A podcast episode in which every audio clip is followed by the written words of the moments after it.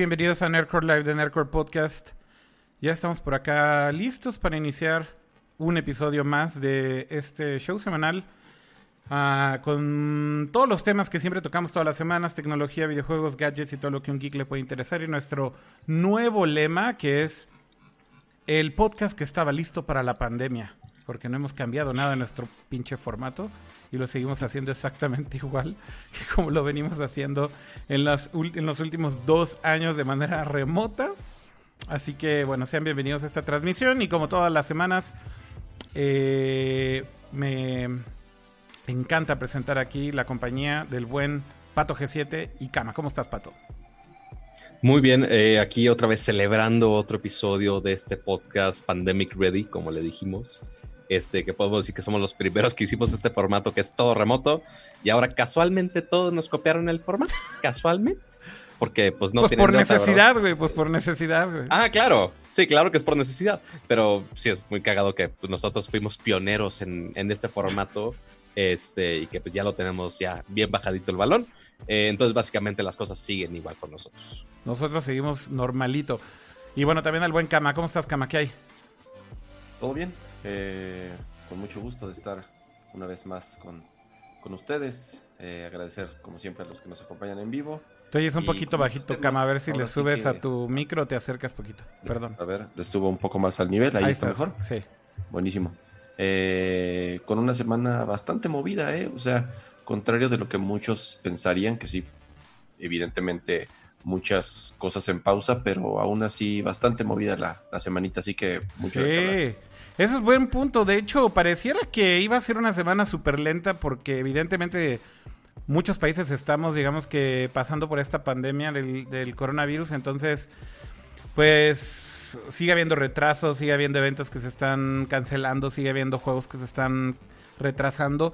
Pero con todo y todo, pues sigue habiendo pues eh, noticias y cosas que se anuncian y productos y lanzamientos y demás. Así que, bueno, por lo menos hay, hay de qué hablar, hay temas y podemos seguir haciendo el show. Por ahí le voy a mandar un saludo a, la tía Siri que está en el chat diciéndome, oye, aquí he notado que en tu intro dice Japón y no hablas de Japón. Pues, pues. Es una pues, troll pues de lo... ya no, ya no hay Japón ahí. muchas cosas que nunca. Es una, es una troll de el, la. El tema random tampoco jamás. Random, no, random, random. Random creo que podría ser cualquier cosa, güey. Por eso se llama random. Entonces, güey, you name it, güey. Así que, ¿qué quieres que sea random, pato? Lo que quieras puede ser random. Random. Exacto. o sea, literal en random tenemos un cactus, güey. O sea, exacto. todo puede ser. Bueno, no es ningún cactus cualquiera, pato. Es Cactuar de Final Fantasy. Entonces. Pero se me fue no me sabía el nombre de memoria. Dije, ok, es un cactus, pero no sé qué. El pinche nombre del Dice Lorenzo, totalmente de acuerdo con Aiko. Eh, Patricio González, ah, pues eres tú, ¿verdad, pato? Ah, caray, soy yo. ¿Eh? Este, dice. Podcast Pandemic Ready. Yo, órale, alguien lo, lo puso igual que lo dijo Pato. Ah, eres tú. Eh, dice Jaime Israel, hola tío Akira. Eh, Raz, Razek uh, o Razek eh, desde YouTube dice hola desde o saludos desde Texcoco. Ángel Espinosa dice algo diferente. Ya no quiero saber nada del coronavirus. No, no, no, no, no vamos a hablar ya del coronavirus. Lorenzo dice buenas las tengan. También José Hernández, saludos a Kira Kama y Pato desde Atizapunk.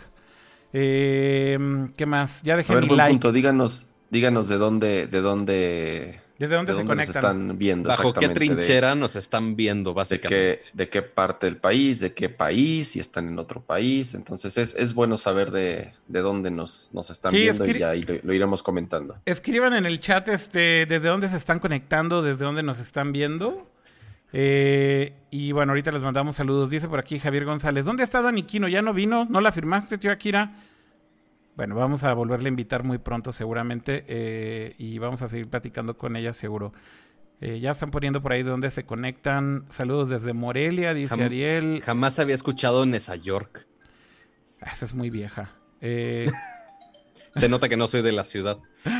de, de mi natal Nuevo León. Mira, con la carnita asada, compadre. Ángel dice que Monclova, Coahuila. Roberto, Nesa York. Alejandro Huerta, Monterrey. Es tu paisano ahí, pato. Eduardo Artero, Ciudad de México, Just Another Gamer. Luis Alvarado desde Ecuador, Guayaquil. Mira, Just Another Gamer dice desde la ciudad de los cyberrancheros, que es Culiacán, Sinaloa. Zapopan, Tezistán, Jaime, eh, Julio Magallanes, Chihuahua, Rafael Jiménez, Querétaro. Los veo desde Torreón, dice Charlie, Oaxaca, York. Luis Villalobos, Andri Patiño eh, en Facebook Live desde la hermana República de Hidalgo. Saludos desde Saltillo, dice Francisco. Eh, desde la hermana República de Xochimilco, dice James Carey. Eh, Alejandro Grimy, Querétaro. De todos lados. saludos desde Seattle, dice ahí Julio Jurado.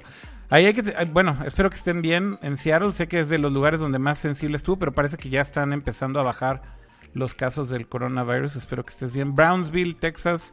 Por ahí dice un día con en YouTube. Guadalajara, César Montana. Sonora. José Grajeda, bueno, Grajeda, Grajeda, eh, Grajeda, bueno, no, no, no, no tiene acento, pero saludos a todos los que están conectados ahí desde muchísimos lugares. Jorge Cuello dice desde San Cristóbal de las de eh, en Chiapas. saludos desde Luisiana, dice Poncho González. Bueno, un montón de lugares. Eh, nos da muchísimo gusto saludarlos como siempre. Y pues bueno, arranquemos ya con algunos temas, ¿no? Em, ¿Por qué no? ¿Por qué no primero? Eh, hablamos un poquito de algunos anuncios de esta semana que tal vez fueron como noticias así como breves, pero de las cuales creo que podemos comentar un poco eh, a fondo. y me encantaría empezar con dos cosas que sucedieron el día de hoy que son súper, súper, súper frescas. Que es que parece que se filtró algo muy importante que va a suceder el día de mañana, ¿no? Eh, yo creo que tú sabes de qué estoy hablando, Kama. Pero bueno, eh, básicamente 9 to 5 Mac, que como ya les veníamos diciendo desde hace varios episodios, el WWDC se canceló, pero en 9 to 5 Mac sigue, güey. O sea, ellos son los ya los voceros oficiales de Apple, güey. Y están encargándose de anunciar todo, güey, antes que Apple. Y el día de hoy encontraron, eh, o más bien por medio de una como especie de fuente, eh, encontraron que el día de mañana es muy probable que se lance el nuevo iPhone SE, que ya es un hecho que se va a llamar así. Se rumoraba si le iban a poner iPhone 9, por ejemplo, que es este iPhone que se espera que sea justamente de gama media o media alta. Un teléfono que va a iniciar unos 400 dólares, según se sabe hasta ahora. Em, y que ya se confirma que va a estar en tres colores. Eh, va a estar en negro, en plata y en rojo. Eh, y básicamente en tres configuraciones de memoria o de storage, que es 64, 128 y 256. Es un teléfono de gama media, eh, gama media alta, pero va a tener el mismo procesador que el iPhone 11. Que eso creo que es una muy buena noticia, ¿no? En teoría, pues es hacer lo mismo que hicieron con el iPhone SE de hace algunos años, que era el diseño del iPhone 5, básicamente reciclar ese chasis que ya tenían, pero actualizarlo con un mejor procesador, quizá con una cámara un poquitito mejor, etcétera, etcétera. O sea, es nada más para actualizarlo, pero con el chasis que ya tenían. Ahora con estos quieren hacer básicamente lo mismo, pero eh, ya con el diseño que vayan a tomar, estos nuevos iPhone SE del 2020 o iPhone SE 2 o no sabemos qué fregado nombre va a ser al final. 9 Max sí jura que es iPhone SE. Algunos medios este, dicen que es iPhone 9 porque de hecho la nota de 9 Mac dice iPhone 9 y después ya menciona el 2020 iPhone SE. Entonces ya no sé qué nombre vayan a usar exactamente. Pero pues sí, es básicamente un chasis que ya conocíamos, posiblemente entre el del iPhone 8 y una combinación de los del, del X, del iPhone X. No sabemos si va a haber dos versiones. En realidad, este, del, del, del, cuando dices iPhone X, ¿te refieres al iPhone 10? Sí, siempre se me olvida el, nombre que es. O sea, yo veo una X y digo, es iPhone X, déjense sus madres de iPhone 10. Pero más bien, pues, creo, que no, porque a ver, em, es, yo creo que es más bien un iPhone 8. O sea, en realidad, lo que creo que van a hacer es es la carcasa del iPhone 8 con Touch ID, no con Face ID, entonces tiene la huella y el botón de home. Eh, el escáner de la huella digital, el botón de home con el iPhone 8. Eh, no tiene eh, Face ID, solamente tiene una cámara, no va a tener múltiples cámaras. Ah, la cámara, según el leak de 925 Mac, dice que va a ser de 12 megapíxeles, que eso asumimos será una cámara bastante parecida a lo que tal vez... Yo creo que va a ser algo como justamente muy cercano a una de las cámaras del iPhone 11. Eh, porque tienes el procesador del iPhone 11. Entonces, básicamente, ¿para qué quieres tener el procesador del iPhone 11 si no es para aprovecharlo para algo? Y lo único que se me ocurre en lo que lo pudieran aprovechar es con la cámara. Eh, y bueno, evidentemente que pues, va a ser un teléfono relativamente rápido, sobre todo porque la pantalla no creo que vaya a ser de muy alta resolución. pero bueno, es, un híbrido entre un iPhone 8 y un iPhone 11, más bien. Yo creo que, es ahí, ahí te va.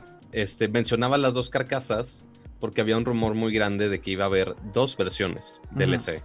Una versión normal y una la versión Plus, que sería más como si fuera el iPhone 10. Ok. Entonces, sí, como mencionas, la carcasa del iPhone 8 sí mantendría Touch ID. Este, y, igual tendría el mismo procesador. Pero la versión, este, la versión Plus, por así ponerlo, sería como la carcasa del iPhone 10. Si es que sucede una segunda versión pero este ya no tendría obviamente Touch ID, sino que ya sería Face ID. Entonces, está esos dos rumores de esos dos modelos, pero yo creo que se está inclinando más a que sea únicamente el que mencionas de, del iPhone 8 con Touch ID. Pareciera ser, pareciera ser que solamente va a ser un modelo, pero bueno, lo que me sorprende es que dice 9 to 5 Mac casi casi así de Meg. Ellos lo dicen, ¿eh? no lo estoy diciendo yo, pero casi casi dijeron que se cortan uno, güey, pero que mañana sale. O sea, literal, ya es ya y mañana va a ser el, anuncio. Eh, entonces van a hacerlo yo creo que muy parecido a como lo hicieron ahorita con el lanzamiento de la nueva MacBook Air y el nuevo iPad. O sea, literal, solo comunicado de prensa. No hay evento, no hay stream, no hay nada. Y pues órale.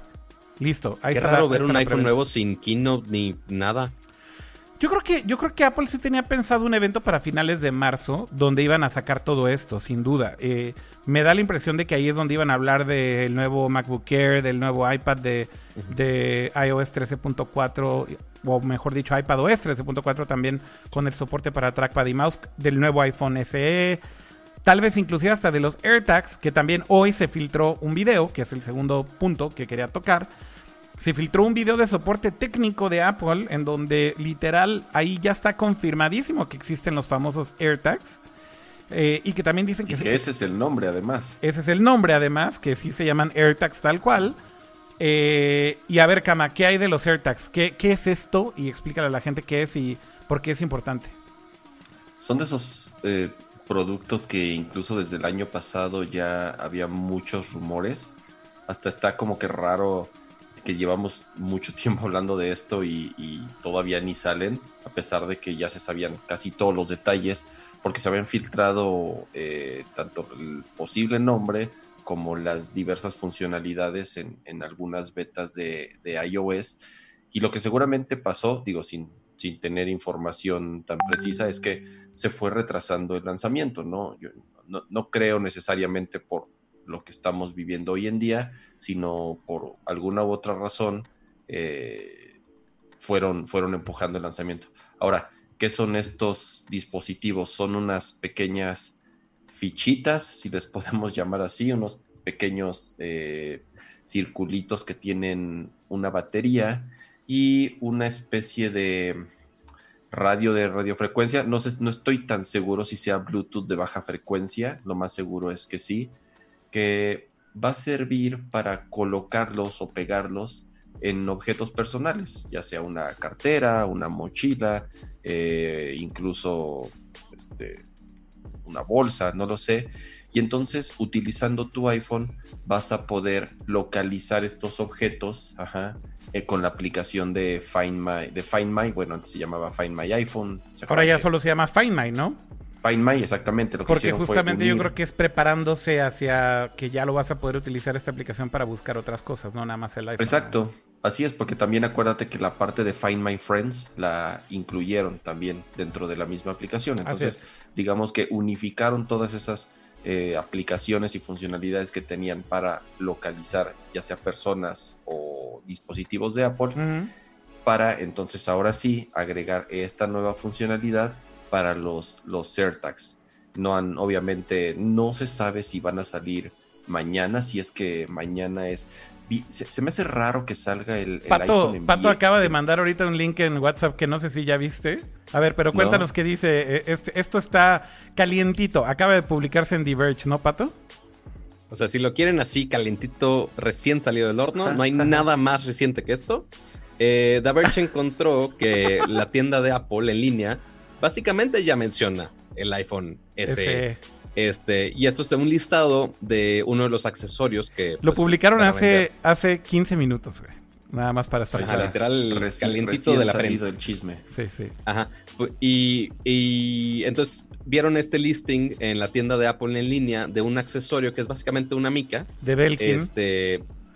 Ajá, de Belkin para un iPhone SE diagonal 8, diagonal 7. 7. Y obviamente Entonces- el, el SE hoy en día no existe, güey, en este tamaño, güey. El SE Exactamente, viejo porque- es el que es como un iPhone este, 5S. Exactamente, porque aquí mencionan una pantalla de 5.5 pulgadas, Ujú. la cual no existe en un iPhone SE. Este, ¿Por qué se les estarán liqueando lo- todas estas cosas, eh? O, lo- o será parte de la estrategia de Apple de como crear conversación, güey, así de, a ver, güey, pues liquean ahí ya la mica, güey. No, yo creo que ahorita el listing, o sea, si, li- si le creemos a 9 to 5 Mac que el lanzamiento es mañana, Ajá. yo creo que ya ahorita ya están subiendo todos los accesorios. Sí, pero a O lo que voy no- es por qué se les filtra que, que estén publicados los accesorios, güey. O sea, es como absurdo, ¿no? Eh, no, como en algún, no me acuerdo en qué caja o en qué paréntesis este, venía mencionado en los AirPods 2 o un AirPods Pro o algo así, Sí. este, antes de que salieran y que se anunciaran siquiera. Entonces, Sí, sí, no es, no ahí es- de no es repente la primera vez que les pasa. No, no, yo sé que Como no, pero no sé si como, por todo el tema de de estar haciendo home office y demás, a lo mejor también es mucho más difícil coordinar a los, es- a los equipos Claro. o, no sé, cuidar estos detalles. Eso es lo que estoy pensando, ¿no? Puede Este, ser. Oigan, Pero cuando, cuando aquí- hablan de una pantalla de Ajá. 4.7 pulgadas, literal es el mismo tamaño de, de pantalla que el iPhone 8, ¿no? Pero en el listing menciona 4.7 o 5.5. 4. punto- A ver, vamos a ver aquí, estoy leyéndolo. Ah, bueno, sí, dice No, es 4.7. 4.7. sí, Sí, sí, sí. 4.7. Sí, es, es, es, es exactamente el mismo diseño que el iPhone Ocho. 7 y 8. Sí, o sea, sí. el hecho de que le queden las mismas fundas y los mismos accesorios Sí. es porque es tal cual, exactamente el mismo molde, si se le puede llamar así. Ahora, Sí, esto en la pantalla tiene- del iPhone 8 era literal 4.7 pulgadas, exactamente. Exactamente. Ok. No, ahora, ¿t- t- ¿tiene sentido esto? Eh, ¿Por qué? Porque, digo, ya no, no es la primera vez que Apple tiene este ciclo de que a la media vida de su teléfono principal, en este caso hablando del, del iPhone 11, saquen uno de gama media, no tan caro, Sí. para levantar las ventas, ¿no? ¿Por qué? Porque pues, es complicado, imagínate, mantener las ventas de un teléfono durante un año, ¿no? O sea, que es que, que Apple lo hizo muchos años, pero digo, el, el mercado ha, ha, eh, Cambiado se, mucho, se ha ¿no? estado transformando y ha estado cambiando, entonces Sí. era, era- era- es muy complicado mantener tus ventas de Creo que teléfono Apple tenía- más vendido. Creo que Apple tenía más o menos ese mercado de medio cama y tú me darás la razón, sobre todo con mucho refurbished o renewed, ¿no? Este, o sea, no, y porque siempre viejos mantenían y porque mantenían los modelos anteriores, bajándoles el precio. Entonces así más o menos de cierta forma compensaban las ventas. Pero, no eran de gama media ni de pedo, güey. O sea, no, los precios no eran de gama media. Nunca, No, nunca ese teléfono del año anterior llegaba a costar 400 dólares, güey. no, pero aquí lo interesante es eh, que a pesar de estar comprando un teléfono con un costo entre comillas de gama media, tienes el procesador más nuevo de Apple. O sea, realmente no están escatimando en que la velocidad del teléfono sea de media gama. O sea, estamos hablando de que es el procesador más rápido, no solamente de los iPhone, de todos los celulares que existen. No existe un eh, celular que tenga los benchmarks que tienen los procesadores de, de- de Apple. Y por eso es que yo tiene- también ahí pregunto, Kama, que si le están poniendo este procesador, ¿estás de acuerdo que tienen que justificarlo de alguna manera con cierta funcionalidad? Seguramente la cámara La con cámara, Night ¿no? Mode. Exacto. Ajá. Ajá, o sea, eh, estoy seguro que la cámara, a pesar de ser solamente una, va a ser exactamente la misma cámara que la del iPhone 11. 11. O yo sea, también creo. No va, no va a ser, obviamente, el- el- la cámara normal, no va a ser ni el gran angular ni el zoom, ¿no? Va- a ser, digamos, la cámara normal con el mismo sensor, con las mismas, eh, con la misma resolución y además con Night Mode, que es una de las funciones Y principales. con, y con este. ¿Cómo se llama la- el otro modo que lo hace ya automático? Se me olvidó el Eh, nombre. ah, este, tu, tu, tu, tu, Fusion. tu, tu, se llama Deep Fusion. Fusion. Deep Deep Fusion. Fusion. Exactamente. Exactamente. Y Deep Fusion. más bien se parecería más a la cámara del iPhone XS, ¿no? Que es solamente una. O sea que sí funciona muy bien, pero es únicamente una. ¿Te refieres al Sí. 10S, Pato? Al 10S. ¿Qué, di- XS? qué XS otra vez? Discúlpenme, discúlpenme. No, está bien, está bien, está bien. Nada más, te voy a, nada más te voy a, nada más te voy a seguir small, troleando para ca- Ya, cada que perdóname. digas El, el iPhone, 10S. el iPhone 10S Ajá, tiene una sola cámara. Correcto. Entonces, yo creo que sería más ese diseño de cámara, que solamente una, igual es una cámara más grande. O sea, si la comparas con el tamaño del lentecito que era del iPhone 8, pues sí, sí, yo creo que lo van a hacer. Ya ni me acuerdo, ¿el más 10S grande. en serio solo tiene una cámara? Creo que tiene dos, ¿no? Es que no, es que me estás confundiendo con. El 10S tiene dos ¿Cuál? cámaras, este, Pato. Y No, 10 me, me están confundiendo. ¿Cuál es el que tiene una? No era el 11. El era 10, el- o sea, la versión light de todo esto. el 10R, el 10 este, R. Es a 10R. Esa pinche. El- o sea, o el 10, Esos pinches 10R. nombres O sea, en inglés es el confunden. 10R. Ah, Pero, o, o XR, perdóname. o XR en tu idioma. Entonces, olviden lo que dije. Pato está muy Entonces, confundido. sería más parecido a la cámara del 10R. 10R. Que Bueno, solamente es una cámara, exactamente, pero yo no creo que sean componentes del, del 10R, Pato. Sí, insisto, si están poniéndole el último procesador, tiene que ser la cámara del 11, güey. No, no tiene sentido que pongan la del 10R. Es a lo que voy. O a lo mejor es la del 10R con Deep Fusion y con Night Mode, no lo sé. Ajá. A lo mejor... Que- No que creo, eso la es- verdad- eso la es por- que eso es por software. O sea, no me sorprendería porque no es, o sea, Deep Fusion y Night Mode no es, cues- no es cuestión del sensor, es más por cuestión de software. Es software y el y más bien que la Sí. velocidad del procesador Exacto. procese toda esta información, que ya con el A13 pues ya sin pedos. A ver, regresando Pero- a lo de los AirTags, entonces, Kama, eh, básicamente le vas a poder poner estos tags a lo que quieras, utilizar la aplicación de Find My y encontrar cualquier objeto al que le pongas un tag. Pero lo interesante que decías justo es que se supone que los de Apple van a funcionar con una tecnología que es de eh, unas frecuencias que se llaman low frequency. ¿Cómo se llama? Ultra, frequ- ultra wideband frequencies.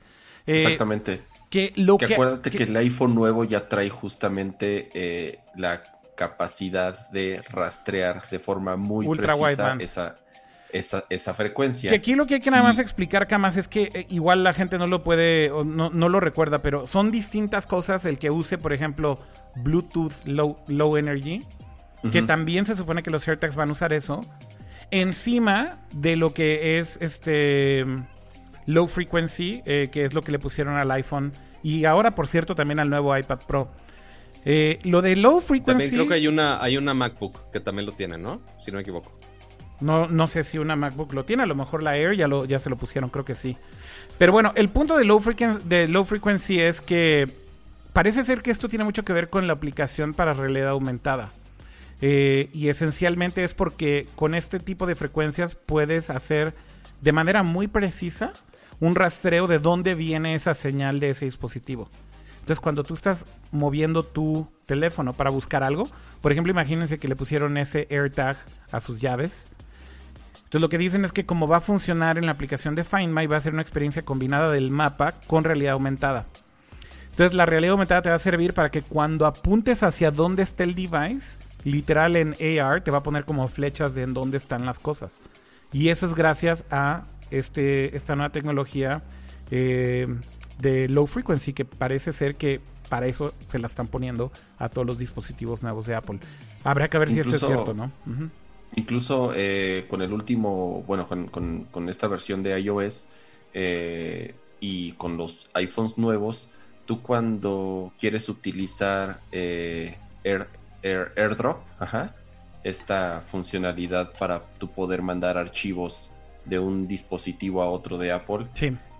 ahora funciona de una manera ultra precisa en donde si tú tal cual diriges y apuntas tu teléfono hacia donde está el teléfono que lo quieres mandar, te indica muy precisamente con un mini radar en donde está el otro dispositivo. Sí. Entonces justamente ya hace uso de esta tecnología para, para poder detectar eh, con mucho mayor precisión en donde... La dirección, ¿no? Ahora, este, el, el tema de estos, eh, lo atractivo de estas AirTags. eh, fichitas o AirTags, si es que ese es el nombre oficial, que parece que sí, es que van a utilizar esta misma tecnología que ya tienen otros dispositivos de Apple, que aunque estén apagados y estés lejos ajá, del dispositivo, cualquier otro dispositivo de Apple que esté cerca puede detectarlo ajá, y mandar la posición a un servidor de Apple para que a ti te indiquen dónde está. O sea, no, no necesitas estar tan cerca o no necesitas que esté prendido o que sea tu computadora la que lo esté detectando, sino que utiliza... Eh, cualquier conexión de cualquier dispositivo de Apple que esté a la redonda, básicamente, ¿no? Un iPad que esté por ahí cerca, un, un iMac o una, una MacBook o lo que sea, siempre y cuando tenga las últimas versiones de los sistemas operativos de Apple, que creo que en el caso de iOS va a tener que ser iOS 13 o para arriba. Y en el caso de macOS, pues la última versión que creo que es Catalina para arriba, ¿no? Este, esencialmente significa que cualquier dispositivo de Apple va a estar haciendo relay de la información del tag y su posición aunque tú ya no lo tengas cerca de ti. Entonces eso le va a dar una dimensión totalmente distinta a otros servicios similares que hoy en día existen, porque tu dispositivo básicamente va a ser como público de cierta forma para esos tags. Así que creo que va a estar interesante ver si lo logran hacer de esa manera. Yo no sé, Pato y Cama, si se van a meter en broncas con esto, porque traen una... Apple trae una bronca real ahí con Tile, que es esta compañía en Estados Unidos, en donde testificaron ante el Congreso de los Estados Unidos por un tema de anticompetitividad y de monopolio, en donde Tile está acusando a Apple justamente de que les han cerrado muchas APIs y funcionalidades del sistema operativo que pareciera ser que justo están preparando el terreno para los AirTags de cierta manera. Entonces Tile lo que hace es que están medio acusando a Apple de, digamos que debilitar su servicio con ciertos movimientos desde, desde el sistema operativo como tal pareciera preparándose para el lanzamiento de los AirTags. Y justamente hoy mandaron una carta como revisada diciendo, diciéndole al Congreso de los Estados Unidos que sienten que Apple no cumplió esa promesa que hicieron hace unos meses en el Congreso, en donde estaban diciendo que no estaban abusando de esa posición y le estaban cerrando la puerta a los developers, pero justamente pareciera que se sigue encontrando evidencia de que, pues si viene ese producto, con mucha más funcionalidad que lo que tienen sus competidores y sí están bloqueando algunas cosas de lo que sus competidores hoy en día estaban utilizando antes. Así que... Y, no es la primera vez. Eh, incluso así de casi, casi, eh, fórmense que hay fila. Eh, Spotify, Spotify ha sido una de estas empresas que han... También empujado mucho justamente en el Congreso de que Apple no les permite eh, utilizar el sistema operativo al nivel que ellos les gustaría, ¿no? Apple siempre va a abogar diciendo que es por seguridad y, y sí es un tema muy importante, la seguridad para Apple, pero evidentemente también hay una parte de negocio atrás. Entonces, ¿qué, es lo, ¿qué es lo que ha sucedido? Apple ha tenido que de cierta forma ir abriendo poco a poco ciertas puertas, ciertas compuertas que antes sí de plano no permitía a ningún desarrollador, a ninguna aplicación utilizar. Entonces, por ejemplo, eh, justamente ya después de varios meses de presión con este tema, ahorita ya se va a poder, creo que ya se puede, incluso eh, Spotify anunció que ya se va a poder utilizar Siri con Spotify. Antes tú nada más podías utilizar Siri para pedir para buscar una canción o un artista o reproducir un disco, este, solamente para Apple Music. o sea, realmente nativamente solamente podía funcionar con Apple Music. Pero ahora tú vas a poder decir, oye, Siri, este, es que no quería que se prendiera mi teléfono. Por favor, este, reproduce tal álbum en Spotify y ya lo va a poder reproducir en Spotify. Digo, sí tienes que ser como específico de que lo haga en Spotify, pero bueno. Me encanta que la pregunta la estabas empezando por por favor. Ah, Entonces. Qué, cordial. Pero bueno, pero, por lo menos. Sí, o sea, justo eh, esos features de los developers, del, de los developers, que sí hay algunas cosas que las van limitando y de repente Apple de, ah, oye, copiamos tal aplicación y es como de, güey, qué pedo. De hecho, hoy este salió esta noticia, justamente lo que decías, ¿no, Kama? Este, que Spotify ya funciona con Siri en el Apple Watch específicamente. Yo no sé si ya en teléfono se pueda o tal cual se inició en Apple Watch. Eh, creo que en teléfono ya se podía, creo. Ah, exacto, sí. Me parece que en teléfono sí ya se podía, exactamente. Y bueno, ya salió hoy justamente la actualización de que ya se puede hacer a través de Apple Watch. Pero bueno, de cierta forma, Apple sí ha tenido poco a poco que de cierta forma Ir abrir algunas puertas, ¿no? Exacto, para ya no tener tanta presión del Congreso por, por prácticas eh, monopólicas, que Apple siempre va a argumentar que ellos no pueden ser un monopolio porque no son, ellos no son eh, quien domina el mercado, quien domina el mercado es Android. Ajá. Claro. Entonces, de cierta forma, Apple siempre ha dicho, a ver, ¿por qué nos pueden acusar, por qué nos quieren acusar de, de- de- de prácticas monopólicas cuando nosotros no somos quienes dominamos el mercado, ¿no? Y, Sí. y ese argumento, de cierta forma, pues sí, sí les ha estado ayudando, además de otros temas importantes como, como el de seguridad, ¿no? Pero sí. Tú la es- seguridad, también como dicen la seguridad, no solo el del sistema operativo, sino también un tema que también es medio monopolio en, parte, en la parte de iOS, que pues sí, es el segundo sistema operativo más grande del mundo, al menos en teléfonos móviles, eh, pues es la tienda, porque en un iPhone no tienes manera de bajar una app que no sea de la tienda del App Store, o sea, al menos que seas developer y estás probando una app, tienes que bajarlo a fuerzas del App Store. Y siempre ha habido un dilema ahí, este, y esto lo estoy ligando a otra nota que salió hace unos días, que Apple siempre tenía como su impuesto, el, el- lo que nosotros El llamamos Apple como el Tax. Apple Tax. Ajá, que si tú contratabas un servicio o comprabas algo dentro de una aplicación, no sé, si por ejemplo en Candy Crush comprabas vidas, por ejemplo, un porcentaje de esa compra, por, como lo estabas haciendo por medio del App Store, Apple te cobra un porcentaje de esa venta. El 30% para ser exacto. Ajá, o sea, es el 30%, no es así de, ay, el 1%, no, es un, es un buen cacho de todas las ventas. Entonces, imagínense cuando quieres pagar un servicio de suscripción, quizá no una microtransacción de un dólar, sino que estás pagando todo un servicio, se hace Netflix, por ejemplo, que pagas tus 200 pesos al mes y imagínate que Apple se lleva el 30% de eso. O sea, y no es como que Netflix puede cobrar distinto si estás pagando en un Android a que estás pagando en un iPhone.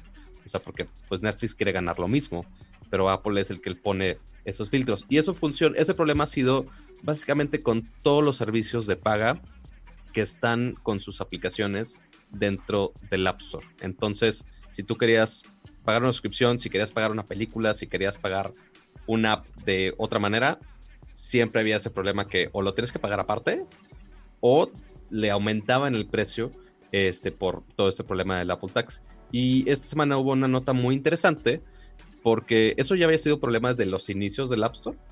Y ahora resulta que la aplicación de Amazon Prime Video, que por si no las conocen, pues también es un proveedor de, de películas que también tiene servicio de compra y de renta de películas, ahora resulta que está exento de este, de este impuesto de Apple. Entonces ya puedes comprar estas películas directamente en la aplicación y no estás pagando un monto extra de parte de Apple y directamente desde la aplicación bajada desde el App Store, que eso sí es una gran novedad.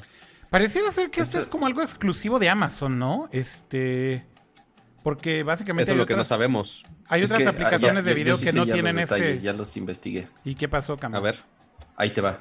Eh, el tema con Amazon, lo que sucede es lo siguiente.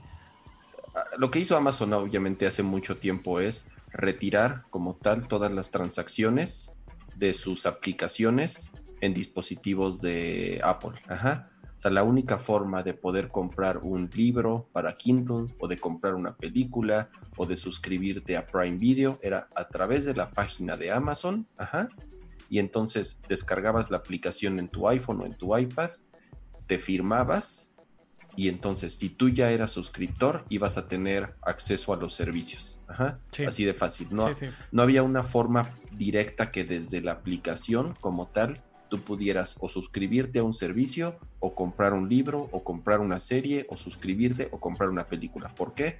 Porque Apple cobra el 30% de esas transacciones y pues para Amazon no, no, era, no era costeable, ¿no? Entonces, ¿qué cambió? ¿Cuál es la diferencia? Justamente el trato fue que si los usuarios ya son clientes de Amazon ajá, o de Prime y ya tienen una tarjeta de crédito registrada, digamos, en su cuenta, ya pueden en la aplicación comprar una película o una serie o pagar una suscripción de Prime sin necesidad de pagarle a Apple. Esto se hace directamente en la aplicación, incluso eh, cuando tú estás pagando una película, digamos, el prompt que te sale de pago es el de Amazon, no es un in-app purchase de Apple, que incluso el diseño es muy particular, siempre es el mismo cuando tú compras, cuando tú compras una, este, cuando tú compras una, una película o un libro o una serie o lo que sea o un contenido para un juego, te sale el in purchase de Apple y entonces ahí sí Apple se queda el 30%. Aquí no. Quien está eh, haciendo la transacción es Amazon y se queda completo el dinero cuál es la O sea, básicamente te están haciendo el cobro directamente a tu tarjeta, no, no Apple dice de, ah, oye, déjate cobro para darle el dinero Exactamente. Eso, eso, es una, eso es un first time. Nunca, o sea, Nunca había eso pasado. es la primera vez que Apple lo permite. Que un tercero. Que ya lo habían intentado, o sea, no, no es novedad que hayan querido intentar este. lo que ya lo quisieron intentar, pero bajo el agua, obviamente. Entonces, eh, ahí es donde Apple tuvo, tuvo algunas broncas, pero bueno. De hecho, abrían el navegador y en una vista del navegador pues, ya podías hacer tu, tu Exactamente, ¿no? Y, Apple dijo, no, ni madres, no, ni madres. más va para afuera, ¿no? Ahora, ¿cuál es la diferencia? Eh, ¿Por qué Apple permitió esto? Porque ahora ya puedes tú suscribirte ajá, o comprar una película a través de iTunes. Si tú, la diferencia es, si tú ya tenías una cuenta Prime, Ajá. Si tú ya eras cliente de Prime, entonces digamos que todo, o sea, ya las transacciones son de Amazon. Ajá. Pero si tú eres un cliente nuevo, si tú te suscribes a Amazon Prime por primera vez a través de la aplicación, entonces ahí sí digamos que la transacción original la hace Apple y de ahí en adelante todo lo que consuma ese usuario va a ser procesado por Apple. Ajá. Por lo cual se va a quedar el 30%. Entonces es, es este, es, es como muy claro. Tú ya eres cliente de Amazon antes, entonces Amazon procesa tus pagos. Pero si de ahora en adelante te Apple suscribes gana a... un cliente, digamos que yo Apple te consigo un cliente nuevo a Amazon, el 30% de todas sus operaciones se lo llevan. van a ser eh, yo me las voy a quedar. ¿Cuál es la diferencia? Que es una suscripción. Y para suscripción también Apple tiene un plan muy particular. Que después de un año... Exactamente, el primer año se queda el 30% y a partir del segundo año solamente se queda el 15% por cada suscripción. Entonces básicamente lo que ahora está pasando es si Apple te trae al suscriptor, ellos ganan el 30% pero solo por un año y después del primer año baja al 15%.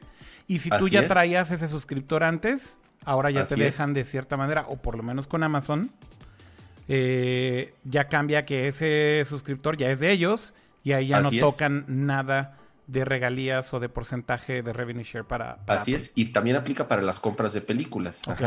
Si tú eres usuario de Prime, de todas formas tú puedes comprar películas. Si tú ya eras un usuario anterior, todo el dinero es de, desde Amazon, pero si tú te suscribiste a Prime a través de, de tu iPhone por primera vez y después compras películas, igual el 30% es de Apple, ¿no? Es muy específica entonces la regla, ¿no?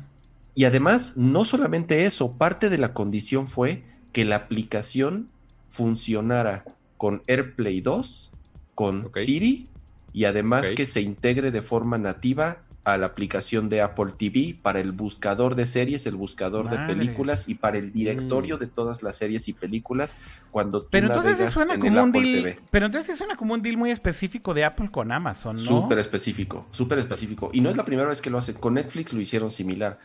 Con Netflix les aplicaron el descuento, digamos, del segundo año desde el primero. O sea, desde el primer año Apple solamente se quedaba con el 15%. Pero, por ejemplo, cuando hoy entras a la aplicación de Apple TV Plus y tienes suscripciones de Netflix y de Amazon, ¿quiere decir que entonces ya te saldrían ahí las sugerencias? Netflix no. Netflix no ha querido entrar. Solamente Netflix no ha entrado ahí. Ajá. O sea, ahorita el deal fue con Amazon. Entonces, a partir de ahora, cuando tú te prendas tu Apple TV y te vayas a, la aplicación de Apple TV y tú busques una película, ya te van a salir los resultados de Amazon. Ya vas a poder en el, en el dashboard donde te dice este continúa viendo tal película o tal serie, va a ser ya con la integración de Amazon. Entonces te digo, fue un chorro de cosas, para poder lograr este, este deal. Entonces. No, pues wow.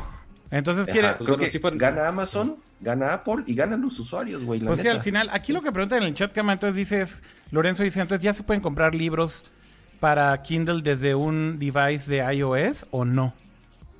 Esa es una buena Fíjate, pregunta. Yo lo que leí fue solamente para contenido Prime de Video. video de Amazon Ajá. Prime. Entonces, no tardan en hacer lo mismo. Entonces sería de Prime, libros. Prime Video y a lo mejor Prime Music, este, todo lo que es Music, que también es un Sí. tier que incluye, o sea, cuando tienes Prime te dan un tier eh, para, para Music también, entonces más bien es todo lo que tiene que ver, que, que- que tiene que ver con Prime y no tanto con, con Kindle todavía, ¿no, Cama? Exacto, es que, y es que acuérdate que en Estados Unidos, a diferencia de México, en Estados Unidos existe el plan de Prime Video y el plan, y el plan de Amazon Prime que incluye todo y tienen precios diferentes. Sí. Aquí en México como que nos lo paquetearon todo y si Sí. tú pagas on Amazon Prime, pues tienes también Prime Video, Sí. ¿no? Y en Estados Unidos sí hay como dis- Distintos o sea, sí hay diferencia entre los dos planes y ambos los puedes este, contratar este, te digo, desde la aplicación. Muy bien. Em, pues creo que... Antes de pasar al siguiente tema, Sí, chavos, a ver, dime. este, vamos a recordarles que para todos los que están viéndonos en vivo, que ahorita somos 279 personas, les vamos a pedir el amable favor de que si están aquí, si están aquí en el chisme, este, pues dejen su bonito like en el stream, ¿no? Este, que nos ayuda mucho y pues no les cuesta nada, ¿verdad? Es gratis. Este, no le estamos pidiendo superchats, ni sus donativos, ni sus nada. Este, nada más que se den su, su paseada del dedo en la parte de abajo donde está el pulgar arriba y le den su bonito like, porque somos 283 personas y solamente hay como 60 likes. Entonces, ya esperamos que ese número siga un poquito más para que, que nos motive más a seguir hablando de, de tanto chisme tecnológico, porque hay mucho de qué hablar el día de hoy. Hagan la pausa, Este, ¿de denle like. tema? Hagan la pausa y denle like, ¿no, Pato? Correcto. Oye, Que ni Eric- siquiera el pausa, ni Eric- siquiera tienes que pasar el video. Eric Colín en YouTube dice, esa integración con Apple TV lleva un rato y dice que si buscas hoy en día una película o serie en Apple TV te dice si está en Amazon o inclusive en Netflix. Entonces yo, yo también Sí, había pero- visto que Netflix sí estaba. Sí, pero, des- pero no como tal. eh, Pero La no en lo de ahí. pero no en lo de las suscripciones, más bien, yo creo que eso es separado, ¿no, Cama?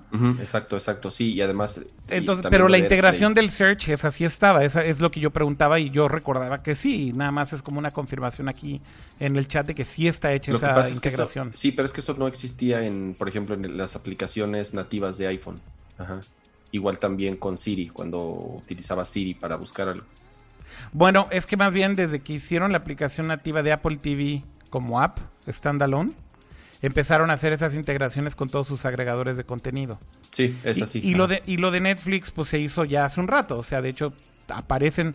De hecho, cuando tú le das este Up Next en ese menú del Apple TV del app, eh, te las pone en una fila, aunque sea del servicio que sea, te las pone como en un queue para ver.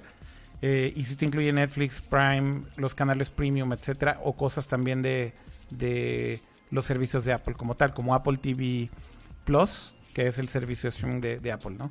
Pero bueno, Y em, otra cosa que agregaron fue lo del single sign-in, para que tú te firmas con Apple y ya tienes, se firma automáticamente a todas las cuentas Ah, que estén claro. relacionadas a ese Apple ID. Sí. Oigan, em, pasemos a otro tema eh, que vale la pena también platicar aquí un buen ratín. Creo que me gustaría que lo hablemos ahí medio largo y tendido, pero me llama la atención. Ay, le di a abrir aquí doble a. Le di, a le, le di a abrir doble a WhatsApp y entonces me quedé sin un tema y el otro tema porque está abriendo otra vez, está cargando. Pero creo que algo ¿Tienes de que dos? O, o los TikToks de los chavorrucos es, eh, o tienda de o tienda de Huawei. Creo que, creo que quiero hablar rápido de los TikToks de los chavorrucos porque salió esa noticia súper bizarra. A ver, cuéntanos, Pato. ¿de qué va? Porque el día de hoy salió una nota un poco extraña de que YouTube quizá quiere competir con TikTok con un nuevo formato que llaman Shorts. Correcto. Que pues sí, como su nombre lo indica, pues son videos cortos. Tiene sentido que pues YouTube siendo el- la red social de video que es, porque a final de cuentas sí es una red social, Correcto. eh, y pues quiere hacer ese formato, que ya notemos que ya tienen los stories, que están hasta más arriba del- de la aplicación. Algunos creadores lo tienen, no todos lo tienen.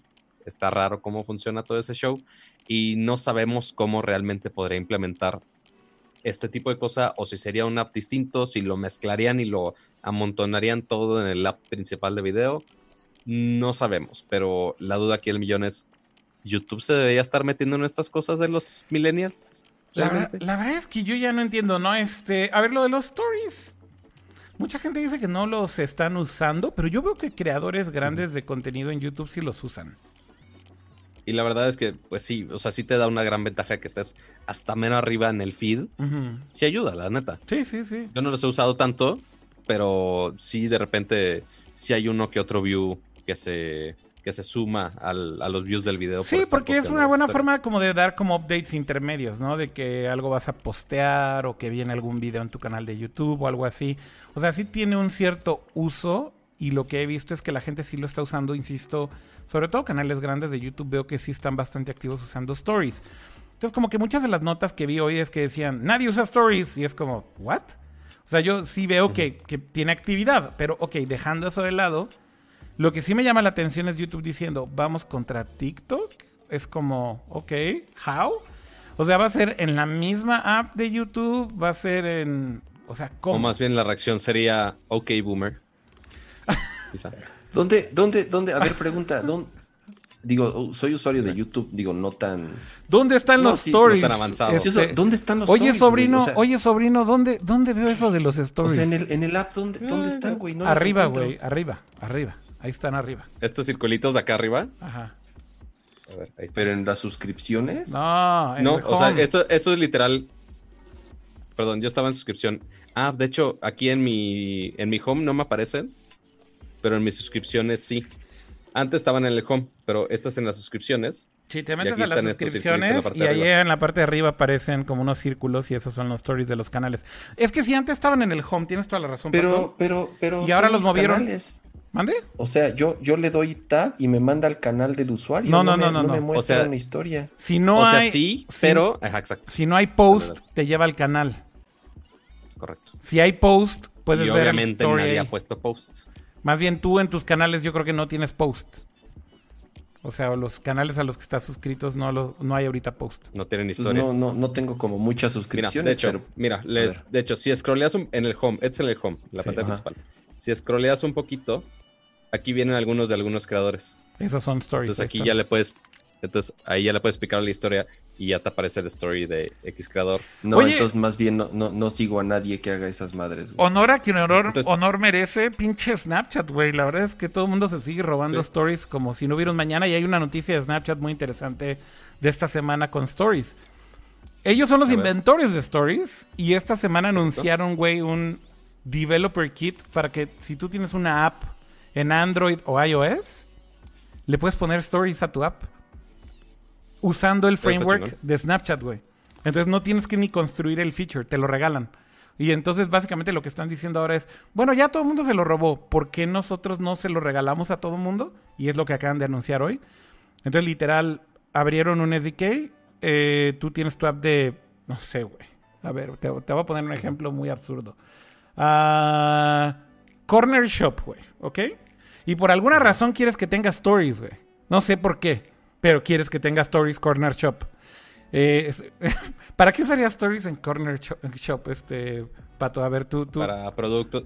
Está bien fácil. Para productos nuevos que haya para compartir este, algún videito de algún producto de algún restaurante que está poniendo o de algún producto que quieren vender más en X Super. Claro que se puede. bueno, problema. ahí está. Entonces ahí ya, ya estás usando Stories en, en, en Corner Shop.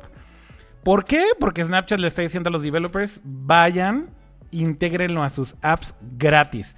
De hecho, es parte de un eh, developer kit de Snapchat que se llama SnapKit.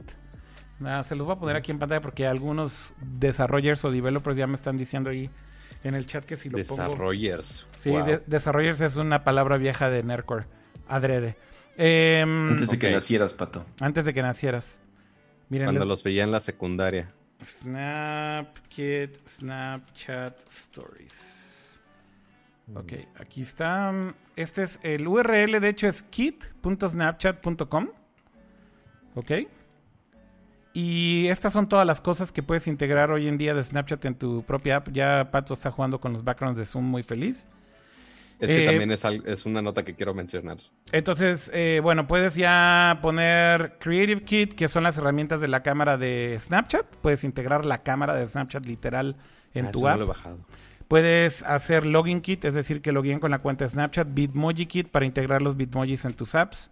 Story Kit, que es el que acaban de ya liberar hoy, eh, público para todo el mundo, que es para que agregues stories en tus apps. Y Ad Kit, que es para que hagas, eh, eh, te conectes al Ad Network de Snapchat.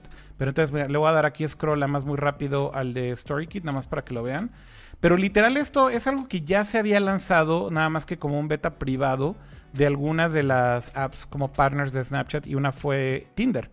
Entonces, de hecho, por ejemplo, en Tinder que ya Mm, claro. tienes que ya tienes stories, eh, estaban utilizando eh, Snapchat Stories. Y lo que me encanta es cómo redactaron este texto que dice We invented, we invented stories so you don't have to, güey. O sea, güey, la neta, por lo menos que se lleven el crédito, güey, de que ellos son los que lo inventaron ya después de que todo el mundo se lo está robando.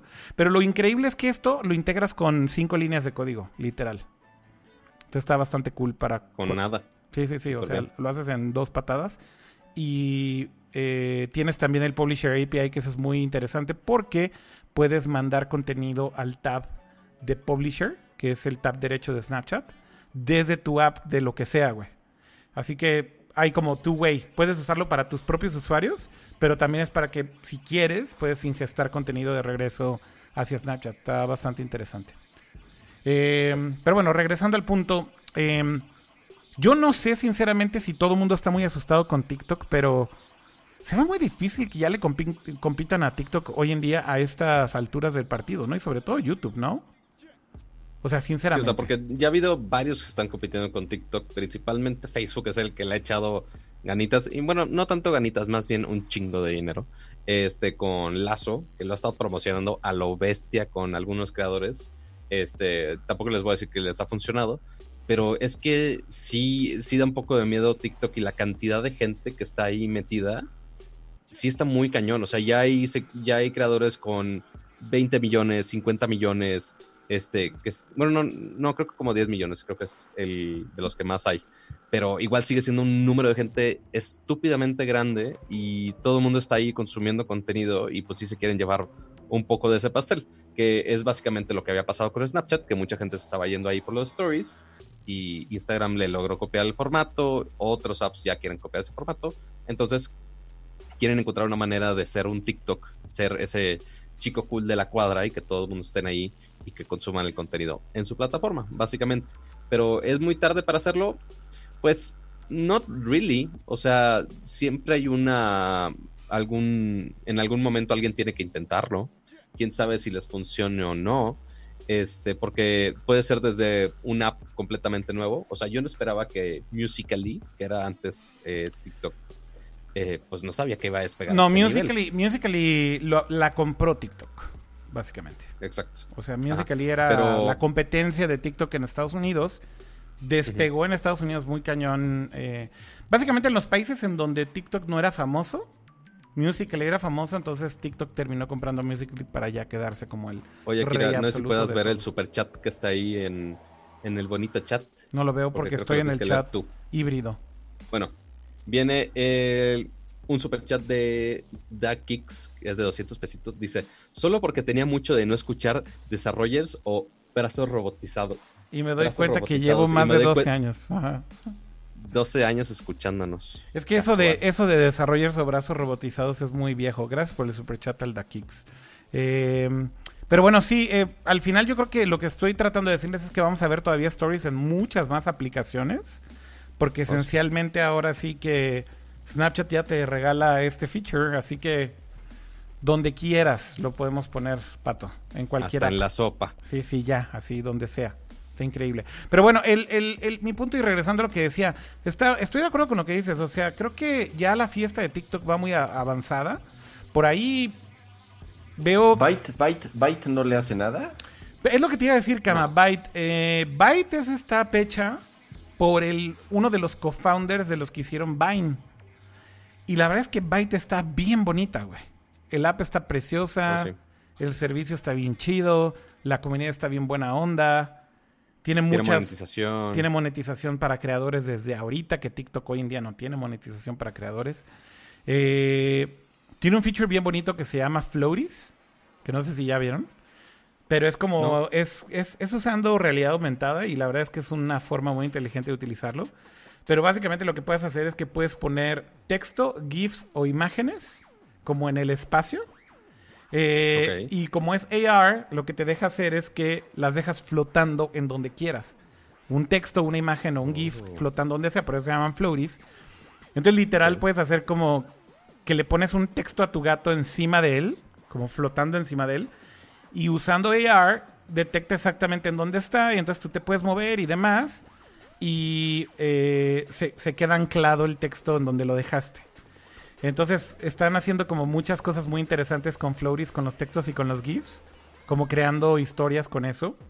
La verdad, cosas muy creativas. eh, pero al final yo creo que justo el problema es, una app de este tipo, yo creo que si no tienes una base de usuarios súper grande y una masa crítica de millones y millones de creadores, la verdad es que es muy difícil que puedas ya competir con TikTok, ¿no? Y el problema, o más bien la ventaja que tiene TikTok de cierta forma es que ya su, su base de usuarios es brutalmente grande.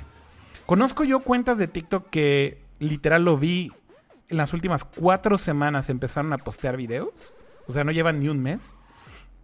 Y hay videos que ya tienen 100 mil, 200 mil likes. ¿Por qué? Porque la distribución es tan grande y hay tanta audiencia que en algún momento empiezas a llegar a cientos de miles de personas de una manera relativamente fácil si sigues posteando y posteando y posteando. Y eso es algo que pocas apps creo que hoy en día tienen. Entonces por eso lo que digo es, güey, ¿cómo va a competir YouTube con eso? A lo mejor aquí un poco el incentivo es que los mismos creadores de YouTube traten de hacer videos cortos, pero creo que no es el mismo tipo de creador, güey. O sea, no veo a un youtubero, güey, diciendo, ok, ahora me voy a poner a hacer TikToks este, o videos cortos. No, y, y deja tú, es otro tipo de contenido 100%. O sea, no, no es justo decir que todos los TikToks son nada más un simple video. No, o sea, si es una edición distinta, es un formato distinto, son challenges, son este, gente bailando, son gente haciendo ediciones cagadas, este, es gente probando efectos cagados que estén ahí en el app. No es nada más, no es como en YouTube, que es nada más poner un video y ya. Este, y más cuando son cortos, normalmente pues, los quieres hacer tipo blog cuando es en YouTube. Este, más como sería una historia, básicamente. Eh, pero hacer un formato tipo TikTok con estos shorts sí está un poco raro para los que son enteramente YouTube. Sí está raro que migren a otro lado así. Oye, pero, pero TikTok, ¿sabes por qué? Akira es por sus, este, por sus bonitas políticas de a quién poner y a quién no poner en portada. ¿Qué tal eso, eh? Ah, bueno, eso salió hace unas semanas, pero sí, creo que no lo comentamos aquí, ¿verdad? No, sí está horrible. Está güey. horrible, pero bueno, hay una investigación ahí de un medio en Estados Unidos bastante serio, que creo que es de Intercept. eh, y bueno, esta noticia la verdad es que está bastante desagradable, pero a ver, TikTok. O sea, básicamente la, no- la noticia es que a los moderadores de contenido de TikTok eh, básicamente les daban un manual, bueno, según. Sí, sí, según es de- todo de- esto, de- según de- el reporte. Es de The Intercept. Este, aquí estoy Es poniendo el, el artículo en línea. Ef- efectivamente tiene que ver con el contenido y la moderación del contenido, ¿no, Pato? Que básicamente a los moderadores de contenido les daban como ciertos guidelines de qué moderar, qué promocionar, etcétera, y que dentro de los guidelines eh, básicamente decía que promocionen a los perfiles más cool, que se vean bien y que Todavía más específico, todavía más específico, Pato. O sea, los, los guidelines... ahí Eh, eh, es que palabra por tema- palabra. Lo, lo el estás, tema es que lo es estás- súper específico. Sí, lo estás diciendo tú de una manera muy soft, Pato. O sea, lo que encontraron es que literal en, el, en los guidelines para los moderadores, en las reglas que le estaban pidiendo a los moderadores que sigan para seleccionar el tipo de contenido que iban a promocionar, era lenguaje literal, así la- las instrucciones eran no feos, o sea, ugly people, no, güey. Así, ugly people es pinche feo, entonces un pinche feo no lo seleccionen. Luego, disabled people, güey, que está peor, güey. O sea, cualquier persona con una discapacidad, básicamente es tampoco, güey, seleccionen esos videos para promocionarlos. Eh, ¿Y qué, otra, qué otro tip, qué otro grupo era? Era Poor ugly- people, gente Ah, pobre. Ah, a ver, ese es el. eh, Perdón, iba a decir verde, güey. Este, ese es el peor de todos, güey. O sea, literal, güey. Aquí está, güey. Fíjate cómo dice. Ugly uploaders. Y hay uno que es literal gente pobre, güey. Poor people. O sea, si, si tienes un video de una persona que pareciera que está en un lugar humilde o en una casa que tal vez se ve este, de bajos recursos o lo que sea, los lineamientos para esos moderadores de TikTok básicamente es no promociones al pinche pobre, güey. Eso es lo que está haciendo TikTok hoy en día. Y esta investigación, güey, la neta es que no resonó tanto. O sea, yo pensé que les iba a estallar en la jeta. Pero parece ser que sí iban a iniciar una investigación ya a nivel gobierno, güey, de si esto es cierto o no, güey. Porque la neta es que esto es terrible, güey. O sea, de ser cierto y de, y de que realmente estén diciendo este tipo de cosas a sus moderadores, imagínate lo, lo jodido que está, güey. O sea, está muy, muy, muy jodido, güey. Yo creo que no hay ninguna compañía en el pinche mundo jamás, en la pinche vida, güey. Ni Facebook, güey, creo, güey, haría una estupidez de ese tipo, güey. Es, así de Además, tan explícito, o sea, para que no haya duda. No, no, no, no mames. Pero bueno, insisto, no explotó como yo pensé que iba a explotar, salvo que en Estados Unidos sí dijeron, a ver, vamos a agarrar esto y vamos a investigarlo. Porque también en Estados Unidos ya llevan rato investigando a la compañía madre de TikTok que se llama ByteDance, porque dicen que también hay un riesgo de que están utilizando data mining, robándose información de usuarios de todo tipo de Estados Unidos hacia China. Y de hecho, por ejemplo, ya hubo recomendación de ciertas instituciones del gobierno americano, por ejemplo, el ejército de los Estados Unidos, miembros de la CIA, miembros del FBI, etcétera, tienen prohibido, güey, tienen prohibido usar TikTok. Porque está comprobado que están chupando y chupando y chupando información de los usuarios. Así que ahí tienes también. Eh, entonces, bueno, son cosas que creo que no habíamos comentado hasta el día de hoy.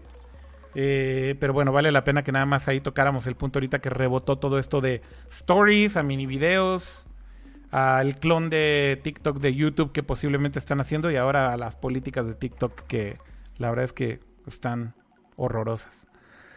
Bueno, brincamos a otro tema. A ver, elige tú ahora, este, Cama. Dale. Cama está ocupado haciendo algo, no sé qué hace. Es que al mismo, acuérdate que ¿Está haciendo un TikTok acaso? Está haciendo un TikTok, sí. El timecode del show, si no se nos va. a ver. Porque como hemos estado debrayando de tanto tema. A ver, Cama, escoge, escoge otro tema. Vas tenemos una de otra. O hablar más técnico de otro App Store o irnos ya de lleno a videojuegos. Yo creo que justamente de videojuegos porque... Eh, y podemos después enlazarlo ya como una parte más técnica, cerrar justamente lo de, lo de PC y eso. Pero a ver, otra noticia, pues de cierta forma triste porque eh, ya lo habían hecho un par de veces y ahora por tercera vez acaban de retrasar The Last of Us 2. Justamente en el transcurso del día hubo un comunicado. Eh, con el mayor problema de que ahora ni siquiera dijeron fecha.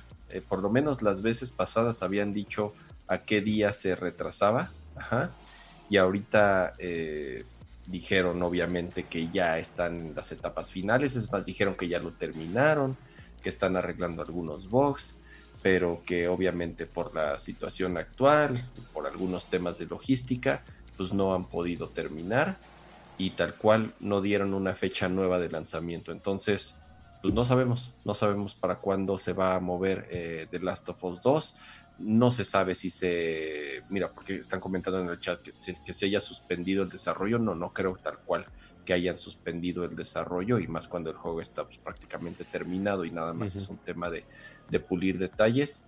Pero, pues bueno, justamente. ¿Cuál era, la fecha anterior del lanzamiento? Mayo. O sea, originalmente era febrero. Originalmente era febrero. Primero lo retrasaron a mayo porque habían dicho que necesitaban un poco más de tiempo para pulir el juego.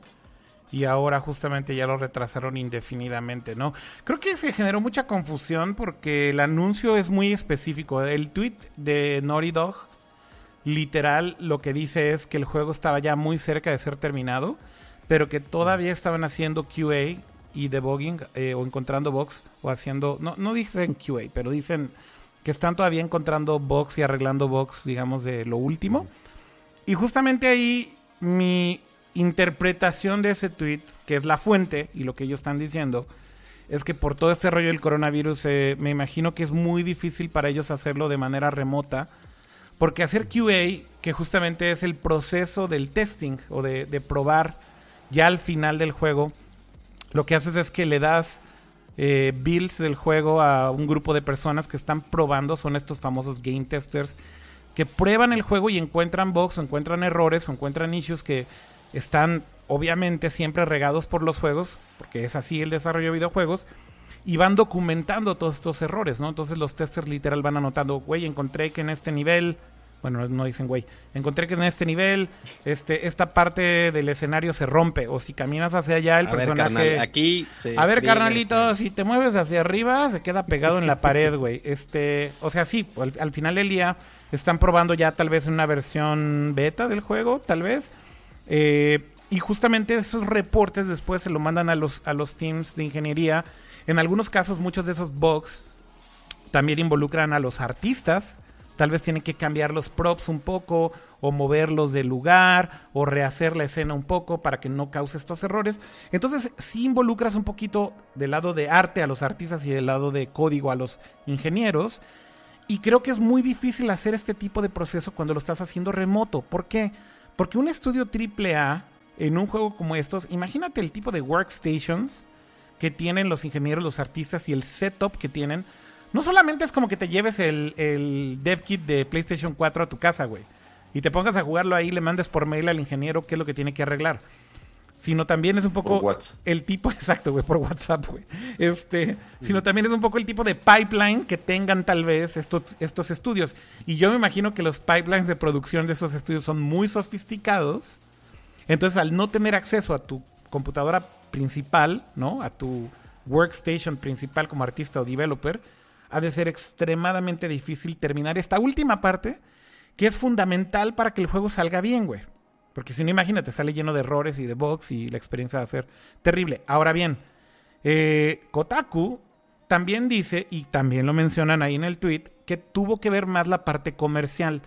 Porque dicen que no lo van a poder imprimir eh, por temas de logística, la- la versión física. Y yo creo que ellos sí están esperando vender una cierta cantidad de versiones físicas bastante grandes, sobre todo por las preórdenes.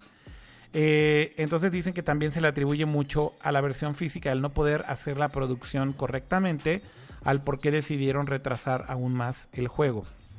Pero como dice Kama, Ahora, eh, lo peor es que hoy sí, sí, no sí. tenemos fecha. Exacto. Y el, el tema de, por ejemplo, de las de la producción física es algo a lo que se enfrentó también Final Fantasy VII. Sí.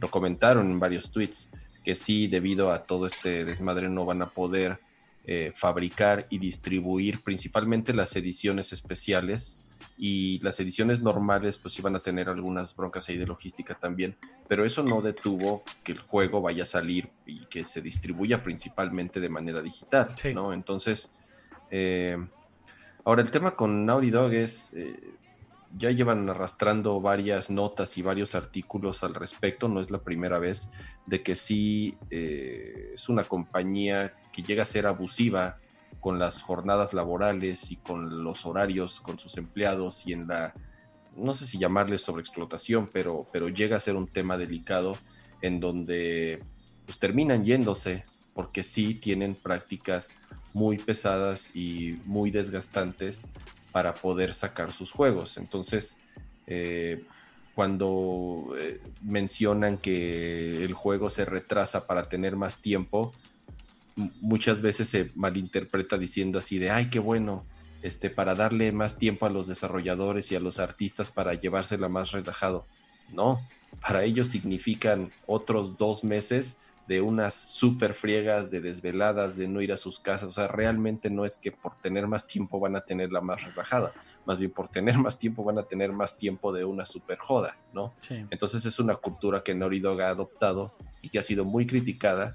Este, y bueno, ahorita obviamente al no tener el control total de todo el equipo y tenerlos cerca y tenerlos pegados y tenerlos prácticamente día y noche ahorita pues en esta etapa de revisión del juego, pues obviamente se vieron obligados a posponerlo, insisto, sin ni siquiera dar una fecha de salida, ¿no? Que es lo, lo, lo que podría ser.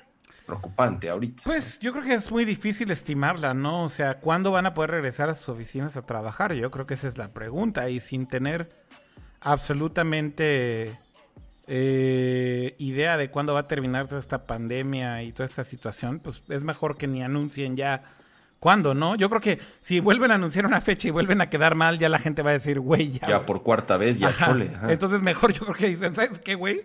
No digas ya nada, o sea, no, no anuncies fecha. Cuando regresemos, regresaremos, güey. Cuando lo podamos arreglar, lo arreglamos y lo terminamos bien como se debe.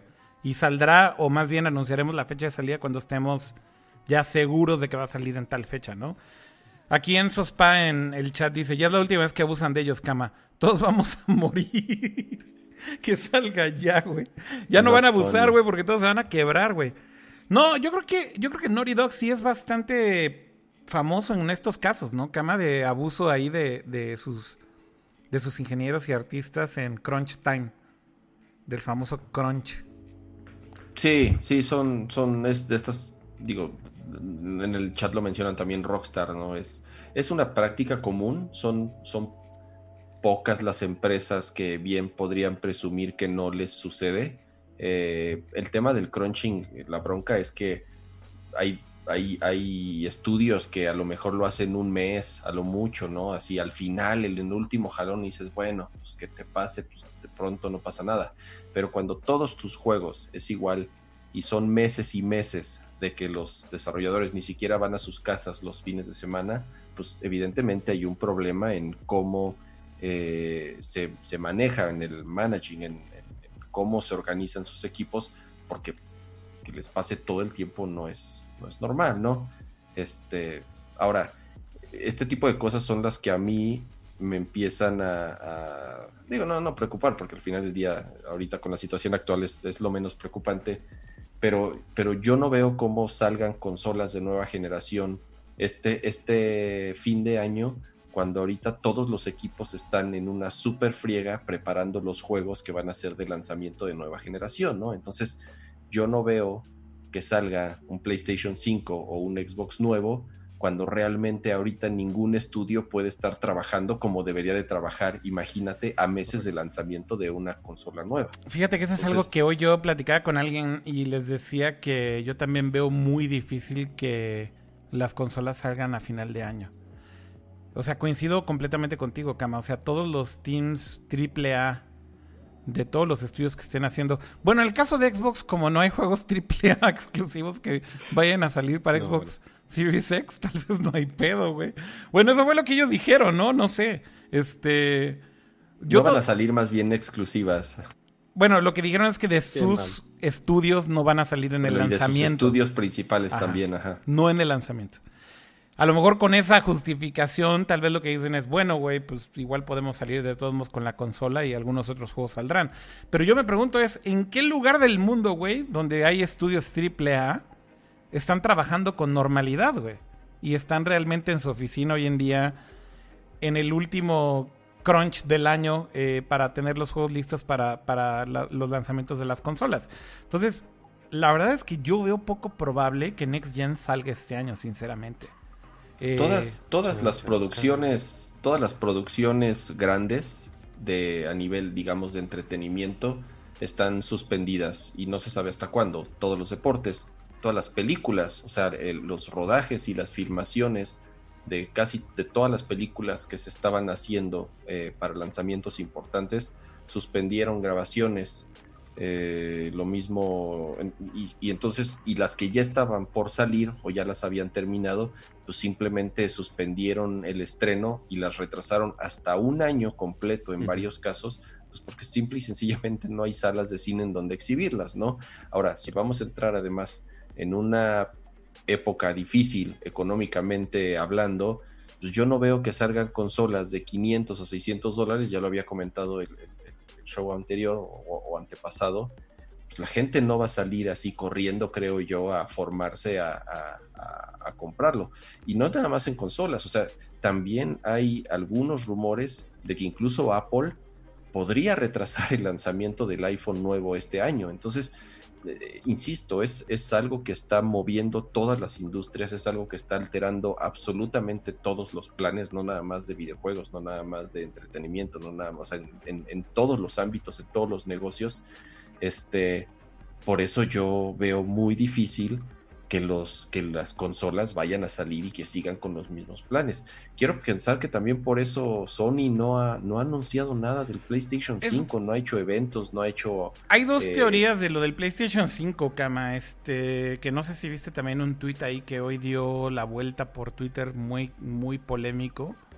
Pero hay dos teorías. Una es esa, eso que estás diciendo, ¿no? Que Sony justo está muy callado porque ya prácticamente decidieron que no van a lanzar la consola este año por toda la situación, porque los juegos de first party para su lanzamiento no van a estar listos por, o sea, básicamente creo que por obvias razones. Por obvias razones están como anticipándose ya al, peor escenario y tal vez por eso están diciendo, güey, ¿para qué ya seguimos anunciando detalles de la consola si ni va a salir, no? Este, mejor guárdatelo, deja que se calmen las aguas de Xbox y ya tendremos nuestro momento para anunciar Play 5. Esa es una tesis o una teoría. Hay otra que es todavía más este conspiratoria si lo quieres ver así, pero hoy por ahí salió un tweet de unos developers que ya sabes cómo es, este, un amigo de un amigo y de mi conocido, güey, pero en este caso lo que está muy cagado es que hablan de detalles muy específicos del hardware sobre problemas que pareciera ser que tienen los developers con los dev kits de PlayStation 5, en donde al parecer no saben ni siquiera para qué tipo de specs finales están eh, optimizando, porque lo que, lo que dicen es que la versión final de producción del PlayStation 5 tiene problemas muy severos eh, con mantener como un cierto performance todo el tiempo eh, sin que tenga variaciones. Y este es un tema así súper extraño de hardware, güey, que al final del día lo que dicen es que justo los developers que están haciendo juegos para Play 5 con dev kits de PlayStation 5, a lo que se han enfrentado es que optimizan de cierta manera para, para el hardware, pero lo que obtienen es que nunca logran mantener el performance constante. Porque el mismo hardware que tienen ellos de, eh, como SDK para pruebas y development y demás, no es estable. Y dicen que así está comportándose también la consola. Y que inclusive Sony, güey, y esto es ridículo, güey. Imagínate si esto fuera cierto, Cama, pero que están considerando rediseñar la carcasa entera de la consola, güey para poder hacer que el enfriamiento de la consola sea mucho más estable. O sea, es un tema tal vez de thermal management y del enclosure de la consola que no permite que se mantenga ese performance, pero que tienen miedo de hacerlo porque es muy probable que tuvieran que hacer un diseño muy parecido al del Xbox Series X en forma de torre.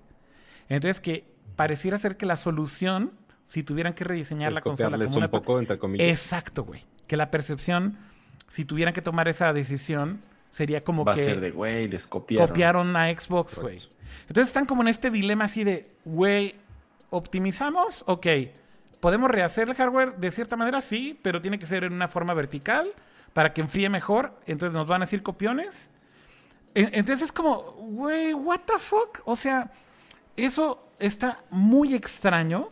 Pero Estaría muy padre tener tus dos refres en tu casa ahí pegaditos que sean igualitos. Es, muy extraño que la nota salga el día de hoy, güey, después de tanto silencio de Sony. Y que de pronto sí hace un poco de sentido, güey. O sea, tal vez sí tienen mucho más problemas de lo que pareciera con el hardware. Y tal vez por eso ni siquiera han iniciado la producción ya en serie y no han mostrado el diseño, güey. O sea, suena una posibilidad bastante real. No, y si sabes si es el desmadre actual, Sí, exacto, con el desmadre Yo creo que es una... Sí es una desventaja el que no vayan a sacar la, consola quizá eh, a finales de este año, pero quizás sí aprovechen ese tiempo, ese año extra, este, para rediseñar lo que tengan que rediseñar, ver las fallas que tengan y ya tener el diseño más pulido para que funcione más chicón. Yo creo que ahorita a Sony le está saliendo bien el hecho de que, o sea, el único upside de la tragedia del COVID para Sony. Es que parece que les está dando tiempo, güey. Si esto es real, de rediseñar y de, arreglar su desmadre. De arreglar su desmadre. No, y que, y que en su momento el no haber anunciado nada hasta ahora estén ahorita así de, fiu, qué bueno que no nos, o sea, que no nos aventamos a, a, mostrar o a anunciar o a enseñar o lo que sea. Sí, porque si, ya, eh, si, ya, lo hubieran mostrado antes, ya no tenían manera de modificarlo en absoluto. Bueno, justo lo que decían algunos developers también ahí en esa discusión es que si hubieran mostrado algo, dicen que a lo mejor Sony ya no cambiaría nada del diseño de la consola y se aventarían el tiro de lanzar una versión de PlayStation con esos problemas y luego hacer una revisión de hardware, güey, posterior. Lo cual estaría todavía más jodido, güey. No, no, es o sea, para launch stage, así como el anillo rojo de la muerte, güey. Exactamente, güey. O sea, ya estaríamos llegando como a esos extremos en donde a lo mejor habría players, güey, con su Play 5, güey, que no sé, güey, o sea, por sobrecalentamiento se te apagara, imagínate una pinche consola, este pues, sería terrible. Adrián Hermosillo en los comentarios que lo hagan redondo como alguna Mac Pro. Yo creo que lo hagan como basurero. Exacto, torrecita pero redonda, güey, para que digan ya, güey, ya no les copiamos. La de nosotros o que le redonda, un sombrero nuevo. Yo no sé, güey. Yo no sé, güey. La, la, verdad es que Sony está raro, güey. Sony está raro. Es demasiado tarde, güey, para que no hayan. Para que no hayan anunciado absolutamente nada. Así que esa teoría a mí no se me hace tan lejana de la realidad, sinceramente. Sí, no, tampoco. Este, pero bueno, pues. Yo, sinceramente. que lo hagan rallador de queso, dice. aunque que lo copien de Apple, aunque no sea de Xbox. Aunque lo curioso es que por otro lado, justamente hoy, hoy en, en, en Polygon salió una nota así súper grande de los planes maestros de. De hecho, fue ayer la nota del primero de abril. De los planes maestros del, del nuevo Xbox y que, y que, van con todo. O sea, ellos siguen eh, dando anuncios y platicando sus planes y qué vamos a hacer y cuáles son las especificaciones de los controles, que va a seguir usando pilas y que también hizo ahí algo de ruido de que... Ya le quitaron el puerto óptico también. De que le quitaron el puerto, o sea, insisto, desde, desde la vez pasada lo platicamos, ¿qué estrategias tan distantes ha tomado Sony y Microsoft pero puede, pero este, Kama, piensa para ya. hablar de, la nueva generación de consolas. Pero piensa ya de una manera un poco más realista, Kama. ¿Por qué Sony está en tanto silencio, güey? O sea, neta, neta, neta, ¿por qué no están diciendo nada de estos detalles? Y ahí es donde me llama mucho la atención el timing de estos tweets de hoy, en donde hablan de estos problemas de hardware de, de la parte de la producción, ¿no? O sea, tal vez esa es la verdadera razón de por qué no han mostrado absolutamente nada, güey. Ahora, ¿cuándo, ¿cuándo es E3? Junio, ¿no? bueno, ¿cuándo era E3? Era junio. Se supone que era hasta junio cuando también íbamos a saber las cosas, ¿no? O sea, tampoco es que se haya atrasado mucho el, el pedo porque, pues, en teoría, E3, si suponemos que E3 sigue en curso, pues todavía no llegamos a esa fecha. ¿No? Entonces Bueno, el E3 yo creo que es un hecho que se va a cancelar, güey. O sea, eso no, no, no, no, no, no, a lo que voy es. o ya se canceló, el, E3 ¿no? Está cancelado. está canceladísimo. Ya, ya, está cancelado. A lo que voy es. O sea, la, el, el, el, el, timing, dices tú. Exactamente. Se supone que hasta junio es cuando íbamos a saber todo. O sea, tú lo que dices es que Sony se está esperando hasta el E3 para soltar ya toda la carne al asador, güey. Pues, güey, o sea, no se me ocurre también otra. O sea, tal vez pensando lo menos malévolo y maléfico posible, pues esos güeyes tenían su plan de junio en E3 y siguen en su en, su, en su plan de mostrar hasta junio. Así como siguieron en su plan de mostrar nada más la, la conferencia esa de Cerny del GDC, güey, y no cambiarle nada, güey. Exacto, el PowerPoint, güey. Ajá. Nada más con sus siluetas, güey, de personas falsas. Exactamente, con sus gráficas y se acabó, güey. O sea, siguen en pues sus planes, güey, y, no, y, nadie los va a mover. Esa es una segunda teoría, güey. Puede ser que sí, que vayan en su pedo, güey, en su calendario, en, en, en como su plan original, en decir, pues no hay pedo aquí, güey, nos esperamos. Yo ahí rescato un, mensaje que por ahí decía en, en, en YouTube hace ratito, pero a ver Güey, si la crisis se pone muy, muy perra, güey, y yo creo que está claro, güey, que esto va a ser una crisis económica dura para países como, o sea, bueno, México ni se diga, güey, pero, pero para todo el mundo, güey. Para todo el mundo, ¿no? Y, países desarrollados como Estados Unidos que ahorita en dos semanas, güey, hay 6 millones de personas que se sumaron a apoyos por desempleo, ¿no? Que esto es histórico. Eh, creo que no es ni no es ni cerca el número que hubo en la en la depresión eh, en Estados Unidos. Obviamente la población es distinta y demás, lo que quieran, pero, pero bueno, los números son alarmantes en cuanto a lo económico. Y creo que lo que decía por ahí en sus es, güey, a ver, ¿quién en su sano juicio en un año de crisis va a irse a comprar consolas de videojuegos de 500 dólares, güey, al final del año? Teléfonos de 1000 dólares a final del año. O sea, creo que este año las ventas de todo, güey, lo que sea lúdico y tecnología de alto rango, de alto nivel, etcétera, creo que se va a desplomar por completo, güey. Por completo, güey. O sea, siento que no, no es un año precisamente que vaya a ser muy bueno para, para, ninguna compañía de tecnología, creo yo, en ningún ámbito, güey. O sea, no creo sinceramente que alguien se salve, salvo las que están como ganadoras de esta crisis en cuanto a lo del home office como Zoom y ese tipo de compañías, ¿no? Pero... Sí, sí las farmacéuticas y las de comida, o sea, las, las necesidades básicas, pero todo lo que tenga que ver con entretenimiento, ajá, o sea, con gastos innecesarios hasta cierto punto. Tal vez, pues, que... tal vez entretenimiento depende mucho, ¿no, Cama? Porque si es, por ejemplo, entretenimiento, te voy a decir, por ejemplo, que creo que puede subir. Y dónde creo que puede haber mucho valor. Sí se ve afectado. O sea, por ejemplo, yo creo que servicios como, como Game Pass o como Apple Arcade van a explotar, güey. Eh, tiene, sentido. Cabroncísimo.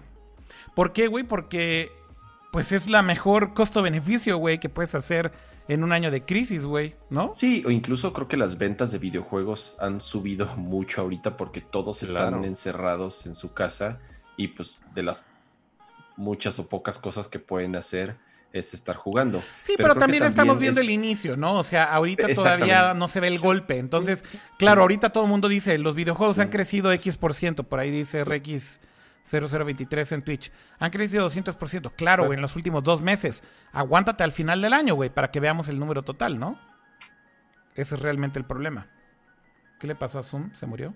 Hola, hola, hola, hola, hola. ¿Están ahí? ¿Mi conexión se fue?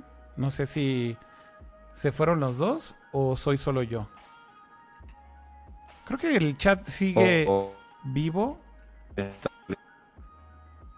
Nada más díganme en el chat si siguen viendo todo bien, porque por alguna razón yo dejé de ver a Pato y a Kama.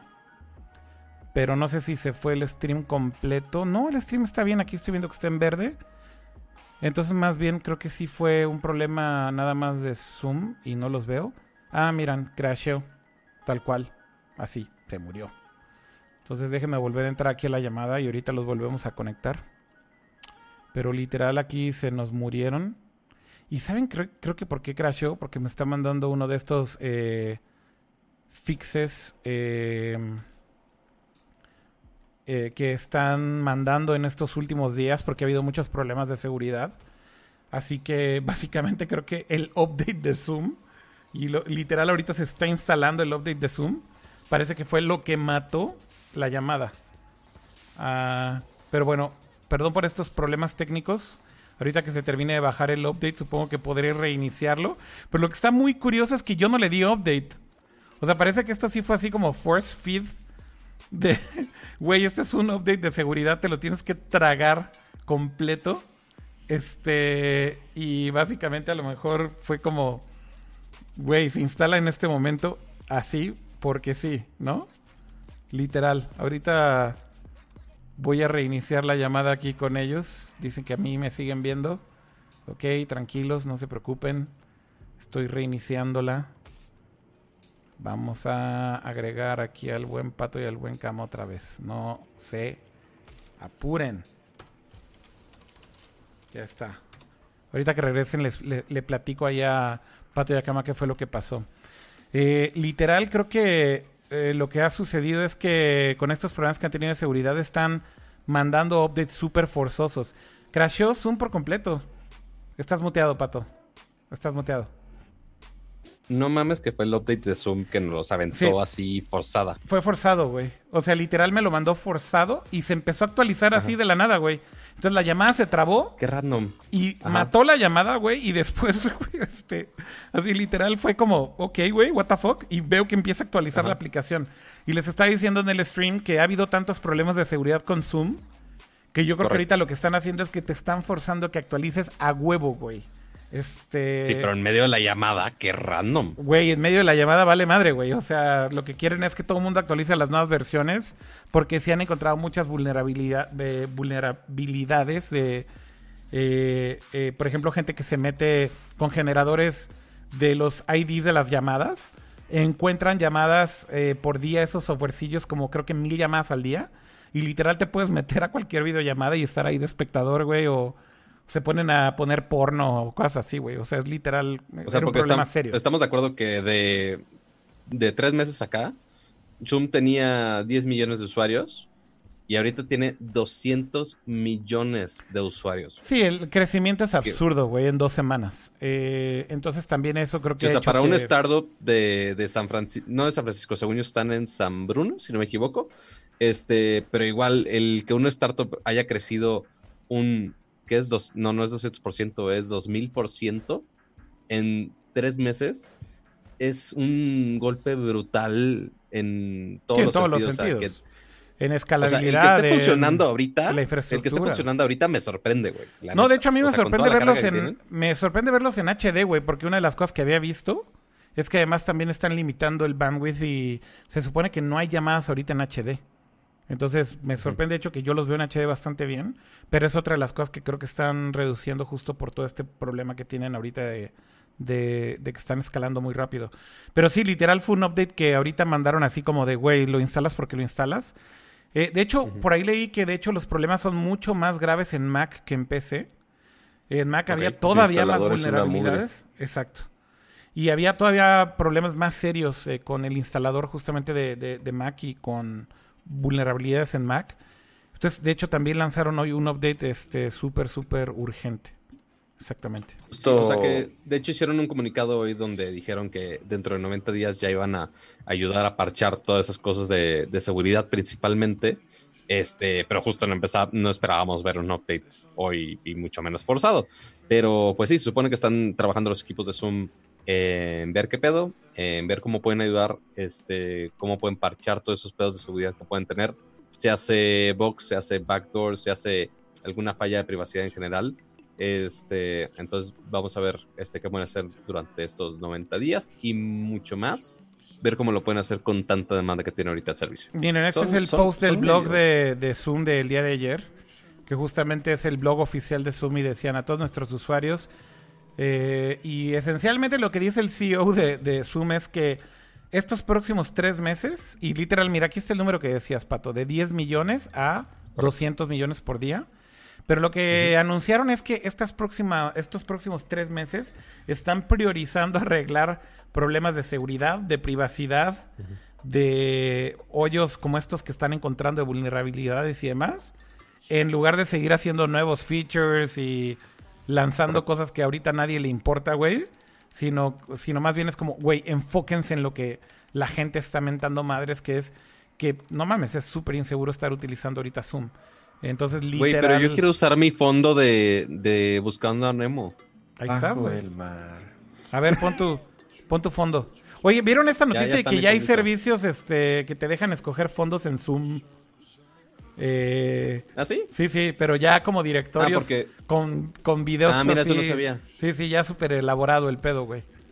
Ah, qué bien. Porque mira, muchos obviamente han estado usando esta plataforma para videollamadas hoy en día. Ajá. Este, y lo padre aquí de Zoom, según yo hay otras apps de videollamadas que también tienen este feature, pero específicamente aquí en Zoom pues puedes poner una foto, pero también puedes poner un video. Entonces, tú puedes poner, por ejemplo, si estás en una clase o en una junta, aunque nadie te esté pelando, este, y pues tienes que estar ahí, puedes poner un video de ti mismo estando ahí en la baba, así no es como que moviéndote muy leve. Mira- este, y mira- lo dejas ahí. Mira estos, si nada. mira estos servicios, Pato. Este es un dominio que literal se llama zoomvirtualbackgrounds.com, güey. Si, si nos compartes este tu video a la llamada estaría cool. Pero este también un detalle Ah, importante perdón, no, es lo, que no lo están también. viendo. Ahí está. Sí, don't worry. Eh, un detalle importante es que también, pues muchas empresas de las que no están haciendo ahorita publicidad de otras maneras, por ejemplo, las de películas principalmente, no están haciendo pues lanzamientos, pero dijeron, ah, pues vamos a lanzar un montón de fondos para que la gente lo esté usando en las llamadas. güey. Creo que no te puedo compartir ahorita el video por un problema también ahí del update, pero bueno, ahorita estoy mostrando ahí en pantalla, Pato, un ese dominio, ese servicio. Y Ah, literal, ya, ya lo vi en el stream. ok. hay así, este, cualquier tipo de estupideces, güey, de, de fondos, güey. Sí, o sea, si te quieres poner en un departamento muy lujoso, Ajá, si ajá. te quieres poner a otro lado, Ajá. este, porque este, por ejemplo, Hay otra este cosa que salió interesantísima. Espérame, güey, nada más decir esto. Dale, dale. Publicidad de películas, güey, la están empezando a hacer Claro. en, en Zoom backgrounds. Es lo que estoy diciendo, es lo que estoy diciendo, porque este que tengo es de Pixar, justamente. Ah, entonces, justo, justo, ese que. Sí, por ejemplo, este es de Toy Story, Pero eso porque no es Pixar publicidad. varios fondos. Pero eso no es publicidad de una película que se va a lanzar ahorita. Yo te estoy hablando de publicidad de películas que van a lanzar ahorita.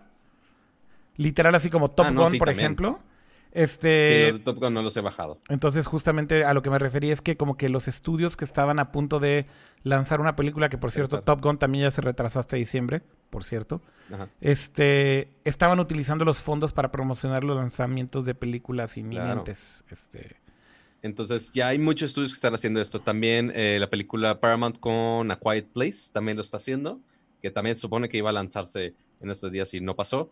Pero ya muchos estudios están haciendo esto. Entonces, por ejemplo, de Pixar está aquí el de Buscando a Nemo, de Toy Story, de Up, de Inside Out. Hay de todo tipo de cosas. Este, entonces, seguramente pueden encontrar uno muy divertido para ponerlo en sus videollamadas si es que tienen. Oigan, aquí están preguntándote, Pato, que si cambiaste tu cámara, ¿no? Pero cambiaste tu lente, ¿no? Sí, por fin alguien notó las cosas que hago en este, en este changarro. Este, Por eso te lo no, quería mencionar, güey, para que, para que expliques Ajá, qué para que ya. Así la, Sí. la única lagrimita de alguien lo notó. A ver, te voy a poner en pantalla completa para que vean la calidad suprema, güey, con la que estás streameando, güey. Vean nada más. Vean nada más. Básicamente, este, lo que estoy haciendo es la misma cámara que estoy usando ahorita, que es la Alpha 6300. Antes la usaba con el kit lens, que es básicamente un lente muy estándar, con apertura 3.5, este, con distancia focal de De hecho, es 16 el lente que yo tengo en mi alfa también, ¿no, Pato? Es el mismo. El, kit, Correcto. el kit lens Y- que viene con las alfas. que básicamente con ese lente, por esa misma razón, por esa apertura que es un poco más cerrado, eh, pues se ve el librero de, de Akira Sí, perfectamente Eh, viene en la parte de atrás. O bueno, se ve un poquito. se ve enfocado, no hay ve tanta luz. Se ve un poquito fuera de foco, pero no tiene el mismo efecto de, de boca como el tuyo, ¿no? Sí, no, no tiene esta intensidad. Esto es porque estoy usando un lente de 16 milímetros con apertura 1.4. Entonces todo lo hace súper blurry atrás de mí. O sea, si yo me quito, me debo de ver ultra mega borroso, pero pues mejor ya, ya yo me quedo aquí. Aparte que pues, yo de, de mamón fotográfico innecesario, estoy haciendo este stream desde mi casa con un softbox y todo el asunto. Entonces es una lámpara de, de un solo LED de 60 watts y aparte una cámara con captura 4K. O sea, el feed está pasando la llamada en 4K. Lástima que la llamada no está capturándolo en 4K, obviamente. La llamada está en 1080. Pero- En 1080p. La llamada está en 1080, pero básicamente es un setup de las luces como de 5, el softbox son, como- es como de 500 pesos, la cámara es como de 15 y el lente son otros 10, solo para que me vean así bonito y me vean absolutamente todos los granos el día de hoy. Mira, yo aquí ahorita estoy moviéndole a mi, a mi alfa también, pero justo aquí el, el problema que tengo es que este lente, que es el del kit, Ajá. la verdad es que es un lente, pues sirve, pero pues es un lente cero premium, ¿no? O sea, pues De- te queremos ver tan cerca. pinche iluminación se ve súper chafa, güey, este... Es que aparte la estás tapando. No, no la estoy tapando. O sea, bueno, a lo que voy es que lo estás viendo tú con delay, pero, pero a lo que voy es que sí no ah, bueno, es que aparte me la estoy de- mamando también con mis luces acá bien RGB el pedo. Esas Este, en dónde las tienes. Esas en dónde las tienes, güey. Literal en mi escritorio las tengo en las orillas, lo suficientemente separado de mí para que no me Pato, ilumine pude, a mí. pude ver el reflejo de tu laptop en, en tu Ah, frente, claro. güey. Sí, no me imagino, sí, sí, sí. A ver, pero O sea, eh, sí, esas o sea, luces sí. azules, patas, ¿dónde las tienes para que hagan qué efecto, güey? Ah, sí se ven las sombritas aquí azules en tu cuellito, güey, mira. Sí, claro. O sea, tien- tiene que estar de cierta. No, es que no es para iluminarme a mí, es para iluminar el fondo. O sea, el chiste es que estén así y que no contaminen la luz blanca conmigo. ¿Y a poco O sea, esa si luz es realmente...? como- A ver, vuélvelas a mover nada más para ver cómo cambia el fondo. O sea, literal es nada más inclinarlas poquito y te da ese efecto.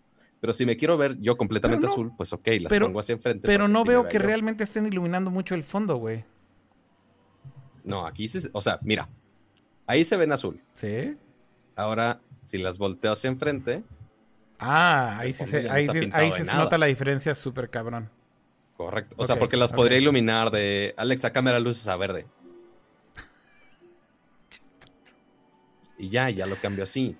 Eh, Verde, ya. verde, O sea, ya verde Nercor. verde es más Nercore, es lo que te iba a decir, Pato. Déjalas así. Correcto. Son estas de, Este, de, de Philips, las Hue, pero las que son como... como... Estas son las Hue Play, Ah, que las estas Hue son Play. alámbricas. Sí. No son las lamparitas que se acababan la pila, como las tenía antes. Creo que, creo que esas son las que necesito para iluminar esta parte de aquí atrás también. También te podría servir bastante. Sí, unas Play. Ahí, ahí te podría contactar alguien del- de los Philips para hacer este pedo. Órale. Pero bueno, aparte que ya nos desviamos un chingo de tema, podemos hablar todavía de cuestión de videojuegos. Ya después de todo este desmadre técnico que tuvimos, ya hablamos de las consolas, de cómo se posiblemente se retrasen para pues otro año, básicamente. Pueden esperar, pueden ahorrar este tiempo, no hay pedo.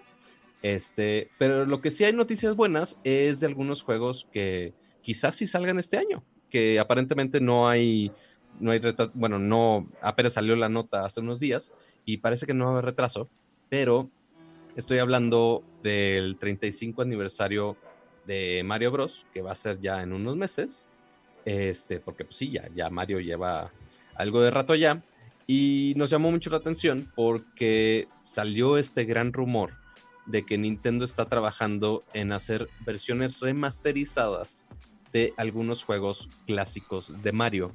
Y no, no, me estoy, no me estoy refiriendo al Super Mario del NES ni versiones de Super Nintendo, más bien versiones remasterizadas de los juegos 3D de Mario. Entonces, eso incluye eh, Super Mario 64, Super Mario Sunshine, Super Mario Galaxy, Super Mario Galaxy 2 y no me acuerdo si uno me falta por ahí. Todavía no sabemos si van a ser versiones remasterizadas de los que son 3D, pero en realidad son juegos 2D. Este, pero al menos el que salgan esos cuatro, los principales que sí son 3D platformers, sí, sí llama bastante la atención, ¿no? Si vieron esa nota ustedes, Akira y Cam. Sí, lo del remaster de Mario, sí, la verdad es que, bueno, se, eh, se vienen los 35 años de Mario, ¿no? De Super Mario, entonces creo que Nintendo lo que está tratando de aprovechar es justo este aniversario para, eh, pues, celebrarlo. Uno, eh, remasterizando algunos de los juegos eh, clásicos de Mario de, algunas de las consolas pasadas de Nintendo, pero también hay un rumor por ahí de que viene un nuevo Paper Mario, eh, que ese sí es un juego completamente nuevo que estarían haciendo digamos que dentro del universo de los juegos de Mario, pero mucha gente está en fuego, güey, porque creo yo que están haciendo lo de remasterizar justo los juegos de Wii U que nadie jugó, güey. Y entonces es una, una estrategia muy conveniente para Nintendo porque, por ejemplo, Super Mario 3D World, que fue la versión que salió en, en Wii U, es un gran juego, güey. Para muchos es uno de los mejores juegos de Mario, pero pasó de noche porque el Wii U vendió pésimo. Entonces, Es el del Mario Gatito, ¿no? Mario Gatito, exacto. Entonces, el, el, el punto un poco es para Nintendo es como una buena combinación remasterizar juegos que sí tienen a la mano, que es lo que han hecho en muchos de los juegos de Switch. Eh, así que ese prácticamente es un hecho que lo van a hacer. Eh, pero lo interesante fue que se puede extender esto más hacia otros juegos. Por ahí hablaban hasta de un, una remasterización de Super Mario 64. Ese me suena menos probable, sinceramente. Pero bueno, lo del nuevo Paper Mario, yo creo que ese sí es más posible. Van a anunciar algo seguro con lo del eh, 35 aniversario de Mario. Eh, también, eh, ahí como dice en el chat, este RX0023 en Twitch, yo también veo poco posible lo de Sunshine. Eh, Galaxy lo veo posible porque Galaxy 2 salió en Wii U. 2010. Pero justo salió. No, según yo, los dos Galaxy son del Wii original. ¿Son del Wii original? ¿No es de Wii U, güey? Sí, son No, del No, Wii- no, no, del salieron en las dos consolas, güey. Salió, ese salió en las dos consolas. Estoy seguro. ¿Galaxy 2? Sí, salió en Wii y en Wii U. Ah.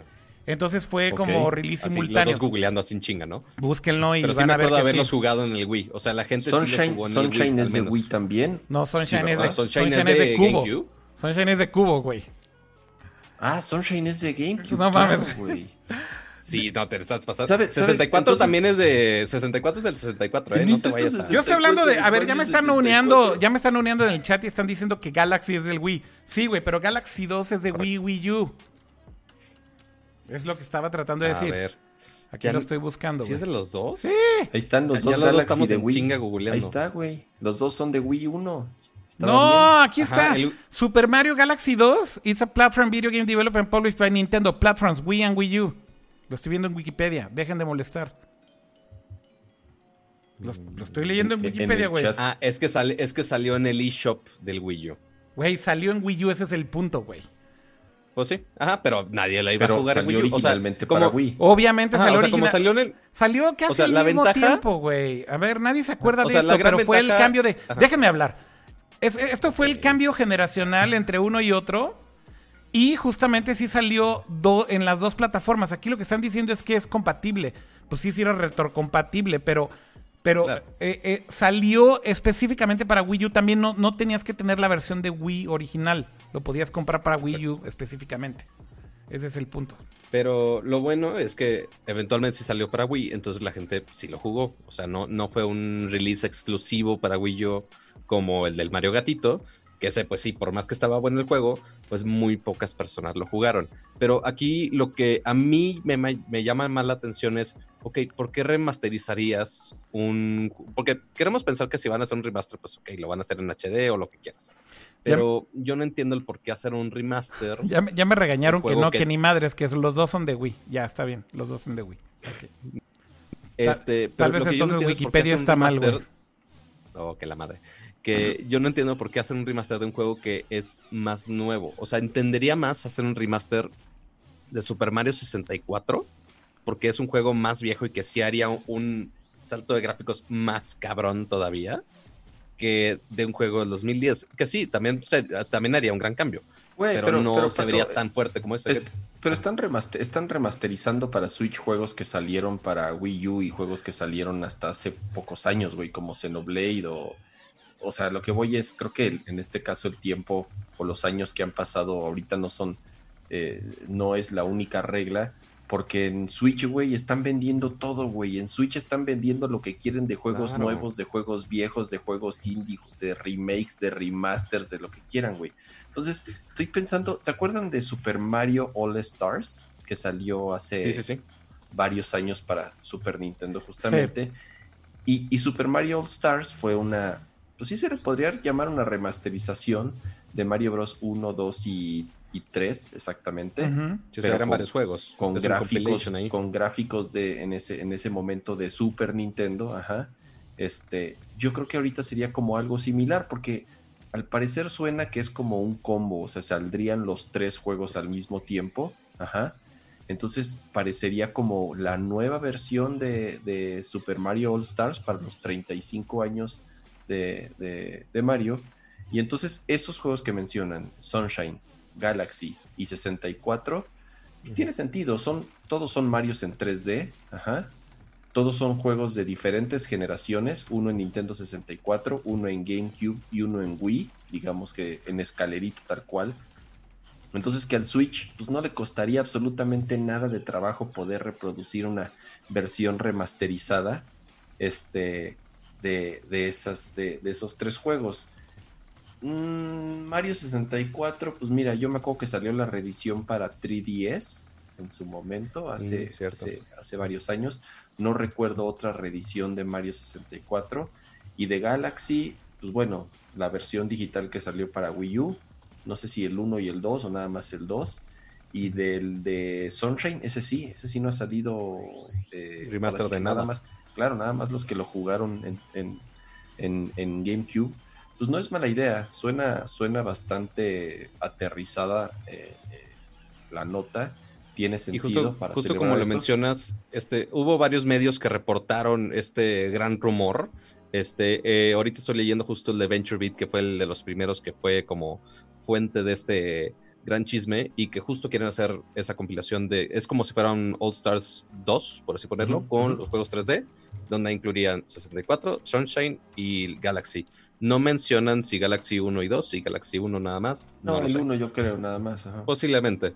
Este, pero eh, justo mencionan que el 3D World, el, el Mario Gatito, no sería parte de esa, de esa compilación, sino que sería una versión deluxe, muy similar a lo que hemos visto con Mario Kart 8 que ahorita está la versión deluxe para sí, y New Super y también New Super Mario Bros. que, que salió para Wii, que también trae el Luigi, o sea, la versión está de Luigi, eh, que salió ah, completo en, un, en un solo juego. Eh, a ver, aquí está mostrando ahí algo. Dice Super Mario Galaxy 2 en Wii U. Sí, pero, pero es salió digital, salió digital. Virtual. No, no consola virtual. ¿Qué dije yo? Yo dije que no, o sea, lo que voy es era como por eso, pero yo lo único que dije fue que salió en Wii U, güey. Todo el mundo me dice que no y les estoy diciendo que sí, güey. Sí salió. Salió digital. Eso es todo. Nada más yo estaba insistiendo en que sí salió para el Wii U. Eso es todo. Aquí es donde puedo, puedo agregar el meme de. Imagínense, con mucha imaginación, principalmente los que nos están escuchando. Imagínense el meme de los Simpson que la señora le dice a Homero: Sí, sí, ya te vimos, muy bonito, muy bonito. Básicamente, imagínense ese meme. Básicamente. Este, que Akira se van putas. Ah, mira, ahí, ahí ya me corrigieron en el chat. Tienen razón. Mario 64 salió para 10, no para 3DS. Es, sí, 64 salió para 10 original. Salió para el Nintendo 10, 10 original. Ahora, el otro, eh, lo de, lo de Paper Mario, pues también, ¿no? Igual un juego que va a ser, ese sí, nuevo, original. Sí, si ese sí fuera nuevo y original, la verdad es que ese sí me emociona bastante, ¿no? Este... Sí, son son buenos, pero de pronto no, no necesariamente. Sobre todo los primeros sí estaban chidos. Mira, siempre, la verdad, siempre soñamos con un Super Mario RPG 2. Ajá. Y nunca Nunca nos lo dieron. Y nunca nos lo dieron. bueno, pero Super Mario RPG, recordemos que era un, juego que hicieron entre Square Enix y. Que hizo Square, exactamente. que hizo Square y Nintendo, y de ahí, bueno, se Bueno, de hecho era Square en ese entonces, no era Enix. Esta, es, Squaresoft, exactamente. Squaresoft y Nintendo. Squaresoft en su momento y bueno, ya eh, por ahí está la historia de que se pelearon y muchos años no hubo juegos de Squaresoft para, para Nintendo. Pero bueno, nunca, nunca llegó, ajá, nunca va a llegar. Entonces, ¿qué es lo que sucedió? Pues crearon una nueva versión de Mario RPG con, con Paper Mario. El primero salió para Nintendo 64, el original, y después han habido una serie de secuelas y ha habido una serie de eh, como historias alternas, salió una de Bowser, salió para 3DS, salió para 10, salió para Wii, prácticamente han salido para todas las consolas. Hay unos buenos, hay otros más o menos, en general digo, ninguno este, como el Super Mario RPG original, creo que todos consideramos ese juego una, una obra maestra, pero bueno, insisto, ahora con el Switch y las bondades de la plataforma y las capacidades, creo que se, y, dependiendo tal vez ahora quién lo desarrolle, y si se asemeja a algo como los de Nintendo 64, por lo menos los primeros, creo que sería un súper, súper juego.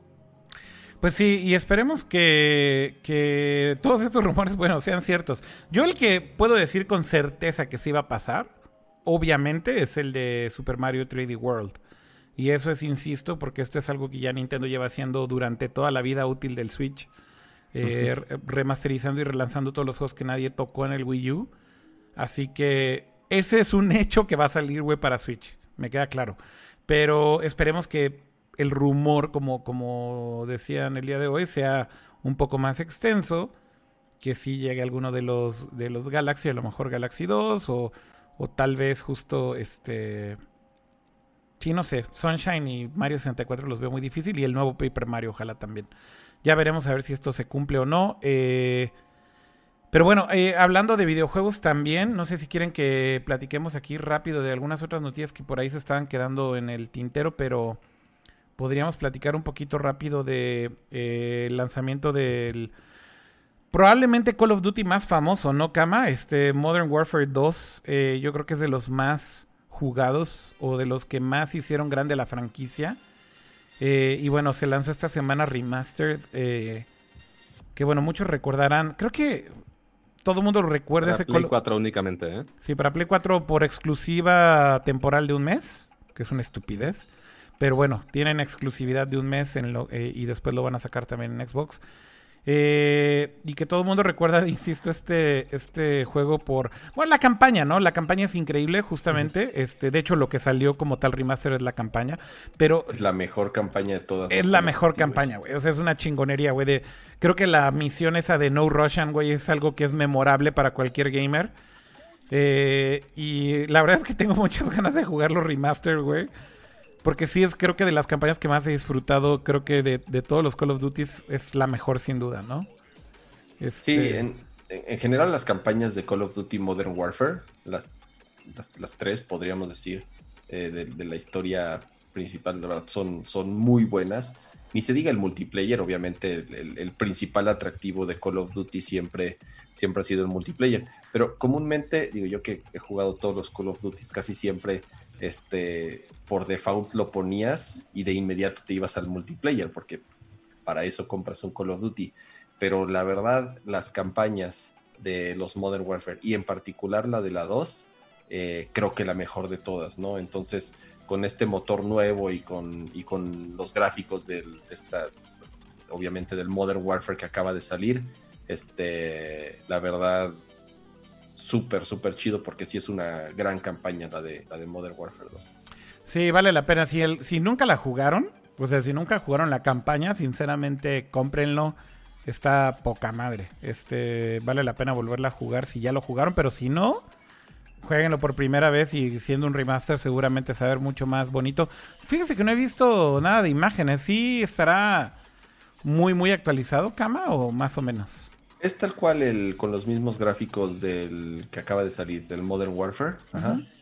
Hicieron un release muy raro porque ni con trailer ni nada, no hubo video de nada, nada más dijeron, ah, oigan, ya están en Play 4 y, y hasta el 30 de abril en otras plataformas. Sí, ahorita va, a ser exclusivo por un mes para PlayStation solamente. Este, y para los que están diciendo que ya salió en Xbox, eh, pues al menos el comunicado ahorita... En no, no ha salido, no ha salido. Dice no. Quizá la preorden como siempre, ya sabes. Este, pero no, todavía no está. Todavía no está, chavos. Estoy viendo aquí el video de, cómo se ve. Ah, se ve chingón, güey. Sí, se ve chingón. Sí, sí, sí. La verdad te digo bien. Dices que, este que igual que el otro remaster que acaban de sacar, ¿no? El de... El de Modern Warfare normal. Modern Warfare, el primer Modern Warfare, ¿no? Sí. Pero fue en chinga, ¿no? O sea, el primer... Pues sí, salió hace, ¿El primer remaster? Es que, ¿sabes a qué me está, a qué me, a qué me recordó? Tienen un, se ve que este motor nuevo es súper, este, eh, fácil, o no, no, no, digo, llamarle fácil, no, no, es que, no es que sea fácil así agarrar y copiar y pegar dos assets y la historia y los juegos, para, pero esto, me quedé pensando también. Qué chingón se ve, güey, acabo de ver aquí un poquito gameplay, sí se ve bien perro. No, y, y, cuando lo juegas en PC con RTX, o sea, en una RTX, ya sabes, con este la iluminación así a todo se ve, se ve increíble. Pero hilando esto de qué rápido salió, justamente estoy, estoy pensando ¿Cuánto tiempo pasó? Son solo unos meses, ¿no? Este, el primer Modern Warfare remasterizado salió apenas, creo que en enero, febrero. Exacto, muy, muy rápido, pero insisto, ¿no? me, hace recordar ahorita con, a la salida de Resident Evil 3, que sale justamente mañana. Sí. Eh, esta nueva versión. Ya está, ya está hoy. Alguien, alguien tuiteó que ya estaba. Ah, ok, bueno. De hecho, creo que fue hoy el lanzamiento, creo, de hecho. El lanzamiento, ¿no? O sea, qué rápido este, este motor que hicieron de, Resident Evil para el, para el 7, que fue el primero, digamos, con, con este estilo visual.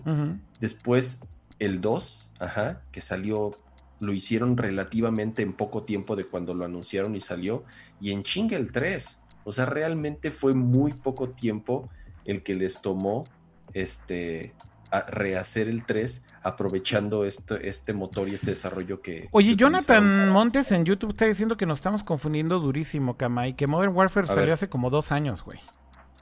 Y sí tiene razón. No. no salió a principios de año, güey. Lo que salió a principios de año fue el nuevo Call of Duty que está basado en, en, en, más bien es como el nuevo Modern Warfare, pero no es un remaster, una remasterización, es el no, nuevo. No, no es una remasterización, o sea, no, no es un, es un reboot de la serie. Exacto.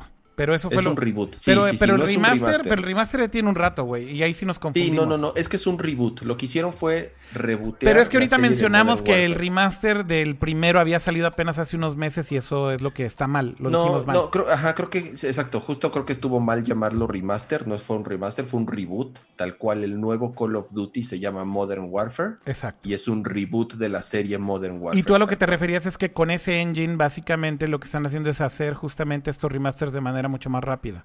ahorita hicieron el del Modern Warfare 2. Exactamente. Tal cual replicaron la historia, la campaña de Modern Warfare 2 con este nuevo motor. Correcto, correcto. Ok.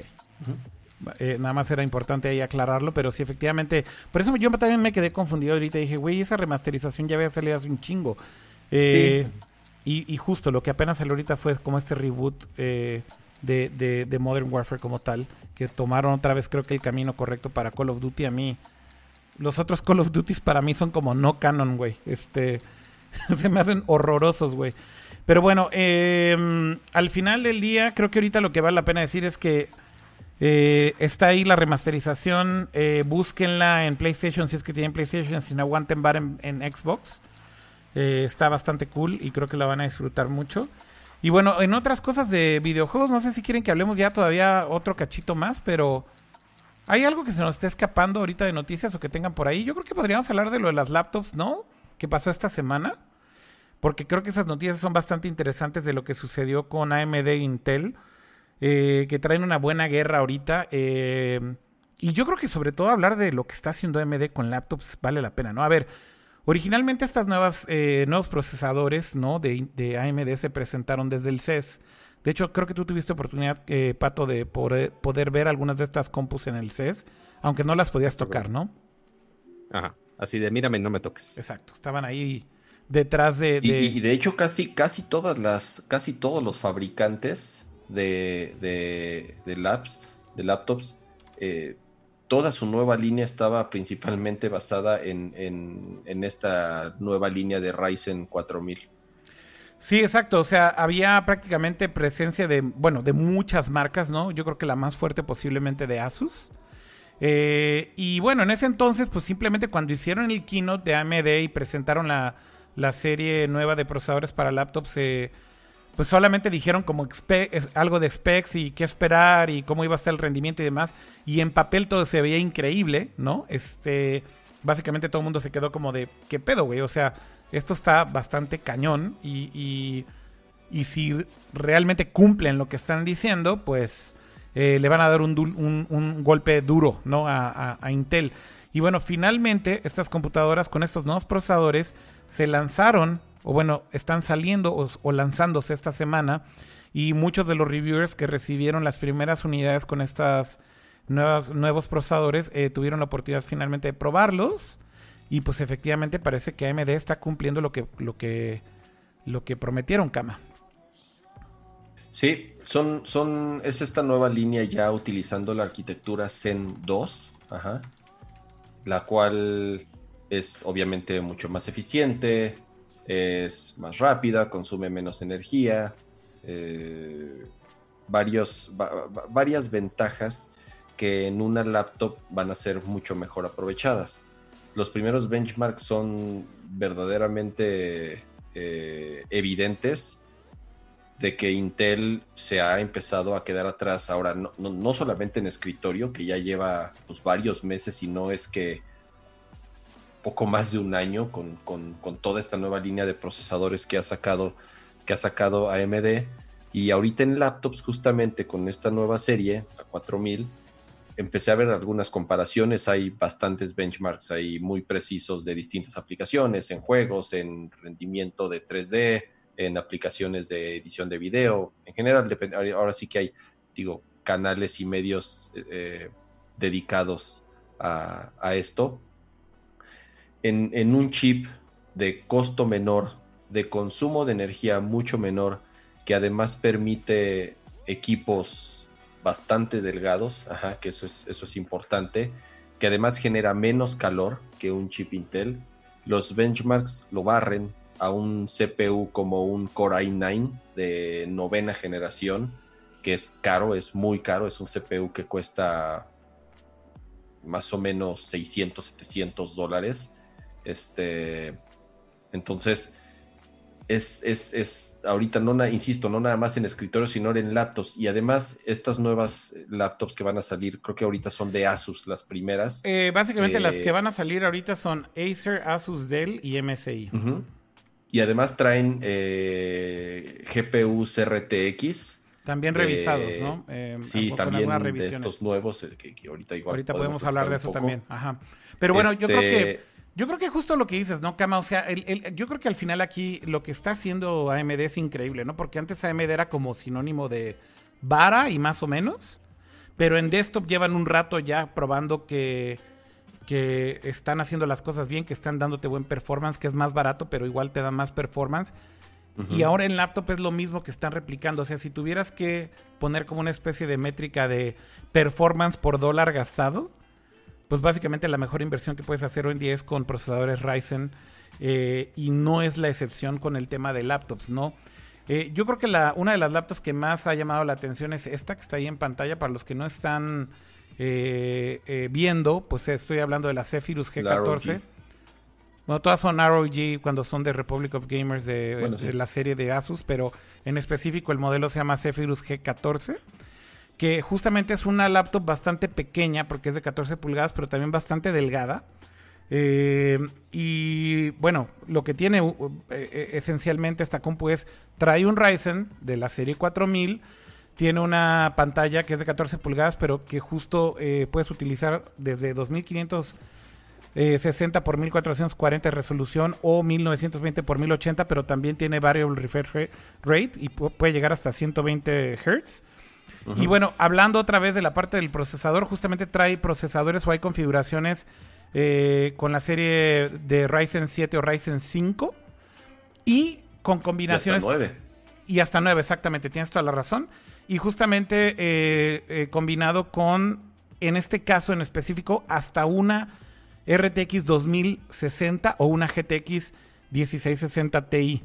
En, este, en este modelo en específico de Asus no puedes tener más eh, tarjeta de video. Eh, posiblemente por un tema también de, de thermal eh, management. Entonces llega hasta la 2060. Pero hablando de una computadora relativamente barata, pero muy potente y muy portátil, básicamente todos los reviews de esta, güey, están diciendo que es increíble, güey. O sea que, que ¿Cuánto esencialmente... cuesta la, la máquina? Eh, no recuerdo el precio ahorita, pero, pero sí es un precio bastante accesible. Empiezan Este, entre, están entre mil y mil quinientos dólares dependiendo de la, de la configuración. O sea, eh, Nada Así- mal por ese poder. exactamente. ¿Por qué? Porque sí le pega duro a una Core i9 que te puede llegar a costar hasta dos mil do- 2.500 dólares. Es, por- porque es, es un CPU muy caro. Ahora, eh, AMD donde flaqueaba, o por lo menos en desktop donde decían que no alcanzaba todavía a Intel, era en En aplicaciones sin- single core. Ah, Ajá, y también en, multi- single core, sí, de acuerdo. Exactamente, en, sing- en single core eh, ya estaba comprobado que, que Ryzen eh, funcionaba de una manera mucho más eficiente que Intel. Entonces se, se especulaba que en las laptops, o por lo menos en esta nueva serie, iba a suceder algo similar. Y para nada, por primera vez no solamente son mejores en performance multicore, sino también en tareas single core, son más rápidas que un Core i9, que es el de 5 GHz además, que es el CPU, digamos, de consumo este, más rápido que tiene, que tiene ahorita Intel. Sí, exactamente. Y, bueno, eh, aquí el punto es todas las reseñas de todo, la, de todo el hardware que está saliendo de, de- de Ryzen para laptops dice que básicamente es la mejor compra que puedes hacer. En performance están saliendo increíblemente bien. En costo, básicamente, pues también están bastante accesibles los precios. Eh, MSI, sobre todo, creo que es lo más barato que van a poder encontrar con los nuevos Ryzen. Y los precios sí están muy, muy agresivos. Y yo creo que justo sí, Intel está en aprietos, ¿no? Y bueno, pareciera que la reacción de Intel iba a tomar mucho tiempo, pero resulta que el día de hoy Intel eh, soltó ya algo de sus procesadores de décima generación. Eh, las primeras eh, compañías en actualizar los procesadores, de hecho, fueron Razer con su Razer de 15 pulgadas. Am, básicamente ya la puedes configurar hoy, en este momento, con procesadores de décima generación. Y eh, por ahí hay una marca más que creo que también ya salió con décima generación. Estoy tratando de recordar cuál era. Ah, ¿Ustedes se acuerdan o no se acuerdan? No, no estoy seguro. Según yo, o sea, yo la que vi solamente fue la, la Razer. Yo también la Razer, pero a ver, déjenme buscar la nota original porque es Razer y otra marca las que salieron con Intel de décima generación. Este. Y bueno, con eso lo que quiero decir su- justamente es que la reacción fue bastante rápida, ¿no? Este, pareciera que iba a tardar mucho tiempo en, en reaccionar Intel y no. Sí reaccionaron rápido y sí, efectivamente. Ay, estoy buscando y no, no, solamente me aparece la pinche Razer, güey. No puede ser. Pero es que hay otra marca que, que también actualizó. No sé si es MSI o había por ahí otra marca, pero, pero son dos marcas, ¿no? Este, las que están con procesadores de décima generación. Entonces, bueno, ah, y perdónenme, aquí está. y lo interesante de Ya esa encontré la nota, es que ahora sí, que- perdón. Da- nada más déjame terminar esto, este Pato, para no dejarlo incompleto. Las nuevas laptops con procesadores de la serie H, que justamente es eh, de esta nueva generación, de décima generación de Intel, que van a estar disponibles en las próximas semanas, son, según esto, es Asus MSI Gigabyte. Creo que esas son las marcas correctas. Eh, ok, perdón. Pato, ¿ibas a decir? Ah, pero entonces, eh, que el- algo también interesante de la nueva Razer de 15 pulgadas es que aparte que tiene el Intel de décima generación, la puedes configurar hasta tener una pantalla 4K OLED y aparte puedes tener... Eso ya estaba también desde las generaciones anteriores. ¿eh, Pato? Eso no, no es nuevo. Ah, eso sí ya estaba. Este, pero este, la novedad aquí es que también le puedes poner una RTX 2080 Super. Eso es nuevo. Este, que esa sí es la novedad, porque es- estaba para desktop, esta versión optimizada. Este, pero ahora es la primera vez que la tenemos en, en laptops, ¿no? Sí. Sí. es correcto. La línea Super, en particular la 2070 Super y la 2080 Super, que ya tienen en PC aproximadamente 5 o 6 meses, ya eh, brincan a portátil. Y estas son justamente las primeras laptops que van a tener, digamos, esta combinación Intel décima generación con RTX 2080 y 2070 Super, con algunas variantes que son, eh, les llaman Max Q, que hasta donde yo sé es dependiendo qué tan, qué tan gorda es la laptop, ¿no, Akira? Sí, las Max Q básicamente es como la versión de estas tarjetas para laptops, digamos, más portátiles, ¿no? Este, con perfiles más, más delgados y, y necesitan un diseño de del enfriamiento muy específico para que funcionen con esa especificación de Max Q.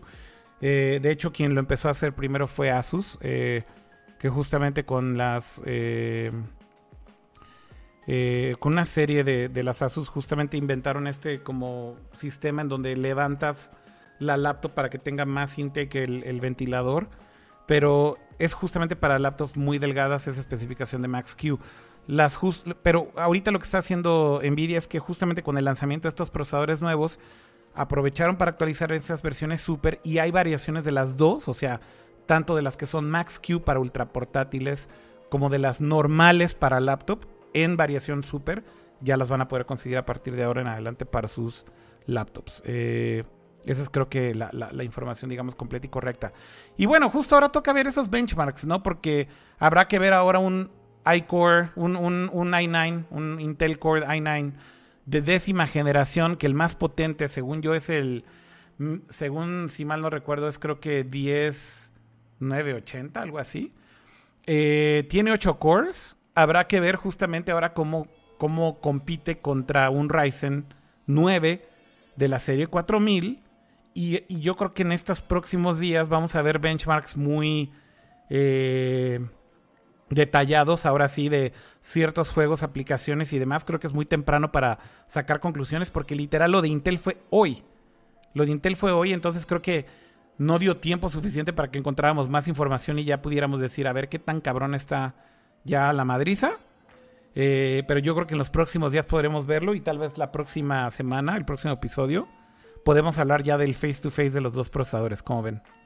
Sí, y no, nota interesante, estos Ryzen 4000, la arquitectura que utilizan Zen 2 es la misma que va a utilizar el Xbox nuevo y el PlayStation 5. Es- Exactamente la misma los- arquitectura, exactamente. Exacto. Estos son los primeros productos de AMD que ya utilizan esta arquitectura y es como un preámbulo a la tecnología que van a utilizar las consolas de nueva generación.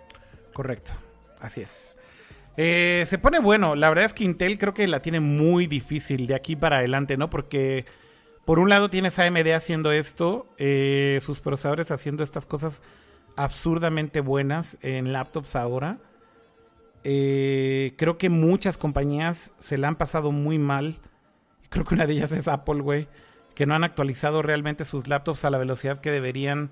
porque básicamente los saltos de procesadores entre una generación y otra en, en Intel para laptops ha sido minúsculo entre generación y generación.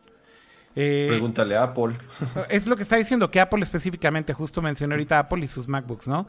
Eh, y, ahora creo que está peor, porque, o sea, la posición de Intel es peor porque ahora hay muchos rumores de que vienen ahora laptops con procesadores ARM, por ejemplo, del lado de, Apple ya lo están haciendo, del lado de Microsoft ya hay una Surface con procesador ARM en el mercado, con una versión de Windows corriendo en ARM en el mercado en este momento, que es la Surface Pro X. Eh, entonces, por un lado tienes a ARM, güey, atacando durísimo, y por otro lado tienes a AMD Creo que Intel, güey, lo van a hacer sándwich, güey, entre esos dos este, procesadores y, básicamente van a terminar por perder mucha participación de mercado, por lo menos yo creo que en dispositivos portátiles. Eh, en desktop, quién sabe. Yo creo que AMD está haciendo un buen trabajo, pero bueno, AMD tiene, buen mercado, pero creo que Intel también en, desktop todavía no está tan mal, ¿no? Y sobre todo la, serie de Xeon, creo que siguen siendo buenos procesadores. y, más, o menos, el último año... Eh, ha ganado mucho terreno AMD, ¿no? Para que te des una idea, 8 de cada 10 últimamente prefieren construir con AMD. Ah, no, para Master Race me queda claro, güey, que, que ya AMD ya ganó ese mercado, güey. O sea, eso ya tiene un par de años, güey, que es la mejor opción que puedes comprar. Eh, procesadores AMD y armar tu propia compu, no hay duda. Pero yo, más bien me refería que en ciertos sectores, como por ejemplo ya lo que es muy, muy high-end, que son los procesadores de, de, de Intel, la única ventaja que tienen hoy real en papel es con la serie Xeon. Pero de hecho, justo en el mismo CES mostraron también como la serie de procesadores con la que AMD va a competir contra esos procesadores. Los, los, los, los, Threadripper nuevos. Threadripper nuevos. La, creo que es la 3950X. Exacto. Que, que, cuesta como 10 veces menos que un Xeon. Ese es el pedo, güey. Similares, ese, ese es el pedo. Que, que el costo es así absurdamente más barato que un Xeon, güey. Entonces es donde dices, güey, ¿qué va a hacer Intel, güey? O sea, neta, güey. con qué negocio se van a quedar, güey? Creo que ya los destruyeron por completo, güey. Es, increíble, güey.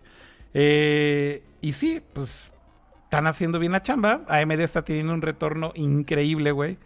Eh, así que ya veremos, ya veremos a, la próxima semana esos benchmarks face to face de los Intel de décima generación contra los Ryzen eh, de serie 4000 y vamos a ver qué tal está la madriza ya en aplicaciones y juegos reales, que es lo que creo que importa al final del día, ¿no, Cama?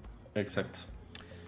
Pero bueno, yo creo que con eso podemos cerrar el episodio de hoy, si les parece bien, muchachones. Igual yo nomás quería recordarles para que sigan este, consumiendo más contenido, jugando juegos nuevos, etcétera. Nada más, este, por si tienen algún anuncio que se me haya escapado de algún juego gratis que puedan descargar, etcétera. Por ejemplo, esta semana de la tienda de Ubisoft pueden bajar Rayman Legends. Este, la neta yo lo jugué, estaba muy cagado, estaba divertido, sí es buen rato, así que pues, bájenlo es gratis para PC. Este, y uno que me dio un poquito de coraje que no anunciamos la semana pasada porque justo lo anunciaron una hora después de que cerramos el stream, anunciaron que estaba gratis y estoy hablando específicamente de Monument Valley 2, como casi no soy fan y tengo el fregado peluche. Este, está disponible para Android y iOS completamente gratis, para que lo bajen y aprovechen. Este, no sé cuál otro me, falta. Eh, creo que este fin de semana Modern Warfare también está gratis para jugar. Eh, y no sé cuál otro me falte de esta semana. Sí, justo, justo abrieron el multiplayer este fin de semana. Ahorita hay mucha gente jugando eh, este Warzone. Sí se llama Warzone. El Call of Duty. El, el Battle Royale. El modo Battle Royale eh, es ahorita de los multiplayers más jugados porque es gratis y la verdad sí está bien bueno. Entonces a todos los que estén jugando ahorita Warzone les van a abrir el multiplayer de Modern Warfare, digamos todos los modos normales de multiplayer, este, eh, ya saben, zonas, eh, Deathmatch, deathmatch todos, todos esos modos van a estar abiertos el fin de semana. Otra, otro anuncio interesante es que HBO va en su plataforma digital, HBO Go, va a poner disponibles sin costo, o sea, no es necesario pagar una mensualidad de HBO, varias series, varias películas, o sea, series importantes como The Wire, creo que de Soprano, eh, otras un poco más nuevas. Son más o menos como 10 series icónicas de HBO, van a estar disponibles sin costo y también varias películas, ¿no? Entonces, pues nada, de estos como eh, esfuerzos o apoyos, si se les puede decir, que están haciendo estas compañías de medios para, pues, bueno, hacerle, ayudarle a la gente a que pase un, rato pues, mucho más ameno ahorita eh, que, que, tenemos que estar en, nuestras casas, ¿no? Sí, son momentos en donde sí se aprecian ese tipo de cosas al final del día, ¿no? Pues muy bien, creo que con eso podemos ya terminar el episodio de hoy, no sin antes hacer los avisos parroquiales de la ocasión. Simplemente recordarles que se suscriban en cualquiera de las plataformas de audio podcast. Eh, recuerden que estamos distribuyendo siempre el show, no solamente en YouTube eh, y en todas las plataformas de video. El stream, si son nuevos en esto, se hace en YouTube, en Twitch, en Facebook Live, en Periscope y en Mixer. Periscope. Sí, hasta en Periscope y en Mixer. Y en todos lados somos Nerdcore Podcast, así que donde se quieran suscribir para verlo en video, eh, adelante, háganlo. Aprovechen que sí están conectados durante la noche para verlos en vivo y así puedo, podemos leer sus comentarios en vivo y en directo. Igual si lo van a escuchar en audio eh, o si ya vieron el stream, también suscríbanse en su plataforma de podcast favorita en audio, sea en Spotify, sea en Apple Podcast. Si están en Apple Podcast, dejen un bonito review que nos ayuda bastante. Correcto. Este, y pues sí, aprovechen que estamos aquí todos los jueves en, en la noche.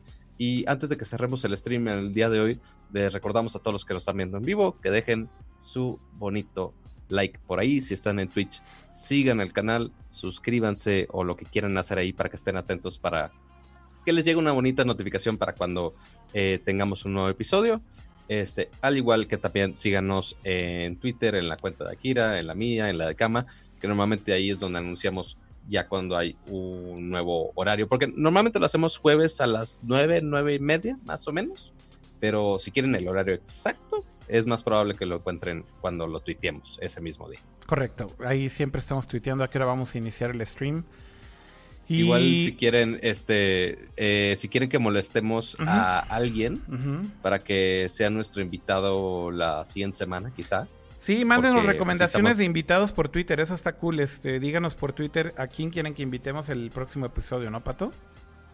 Ajá, o sea, igual si van viendo si van viendo alguna nota, si hay, hay alguna noticia interesante que quieren que discutamos el siguiente episodio, nos pueden mandar y si quieren específicamente alguien que nos platique ese tema y que quieren que se pongan buenos los moquetazos en el stream con cierta persona, pues también díganoslo este, y pues lo podríamos invitar para el siguiente episodio. Así que siempre estamos atentos a sus comentarios. Muy bien. Em, pues bueno, ya es hora de decir adiós. Eh, ¿Quieres decir algo más, Cama? Ya despedirte y recordarle a la gente que no desperdicie el agua también. Es correcto. Recuerden, lávense las manos. Pero ciérrenle la llave cierran la llave mientras se tardan. Se, enjuagan, cierran la llave. Oye, estaban preguntando, que, este, Kama, que si tu playera es de. Tu t-shirt es de Polytron. De, de Fez, de los que hicieron Fez. Ah, qué, que bueno, ya no sé si Polytron sigue quién sabe, ese, ese, ese cuate, e, esa superestrella, quién sabe qué es de, qué es de él hoy en día. Ha sacado más juegos, güey. Sí, ha sacado un par de juegos por ahí después de Fest, pero ¿Ah, ya nadie los peló, güey. Creo que Polytron sigue, pero ya sin él. Se quedó él el francés. Ya. Bueno, no es francés, güey, es canadiense, pero. Pero es que los dos. Pero habla francés, seguro. Pero es que los dos son canadienses, como de esas. de, esos lugares de Canadá que son bilingües. Pero creo que... De, Quebec. De Quebec y así, ajá, de Montreal o algo así. Entonces justo... Creo que el que se quedó con Polytron fue el otro, como el, otro socio, y entonces el, el, otro güey medio... El menos loco. Ajá, como que ya se salió de la compañía, creo. Hasta Lo último que pusieron fue el 28 de febrero, que están liquidando la mercancía de playeras. ¿En serio? todo lo que han hecho. ¿De Polytron? Órale. Aprovechen. Yo sí pagué full price por esto hace varios años. Pues entonces ahorita cómprense la baravana. Exacto. Que de hecho ni entra, el, URL que tienen ni entra, así que... Oigan, eh, estoy pensando hacer un after, pero muy especial. Creo que voy a jugar Half-Life Alyx. Maldito infeliz. Y Kama, no has venido por el, en el quest. Y si quieren que lo haga en el chat, díganme y me aviento el after ahí jugando Half-Life A Alyx. ver si en voy vivo. en la semana.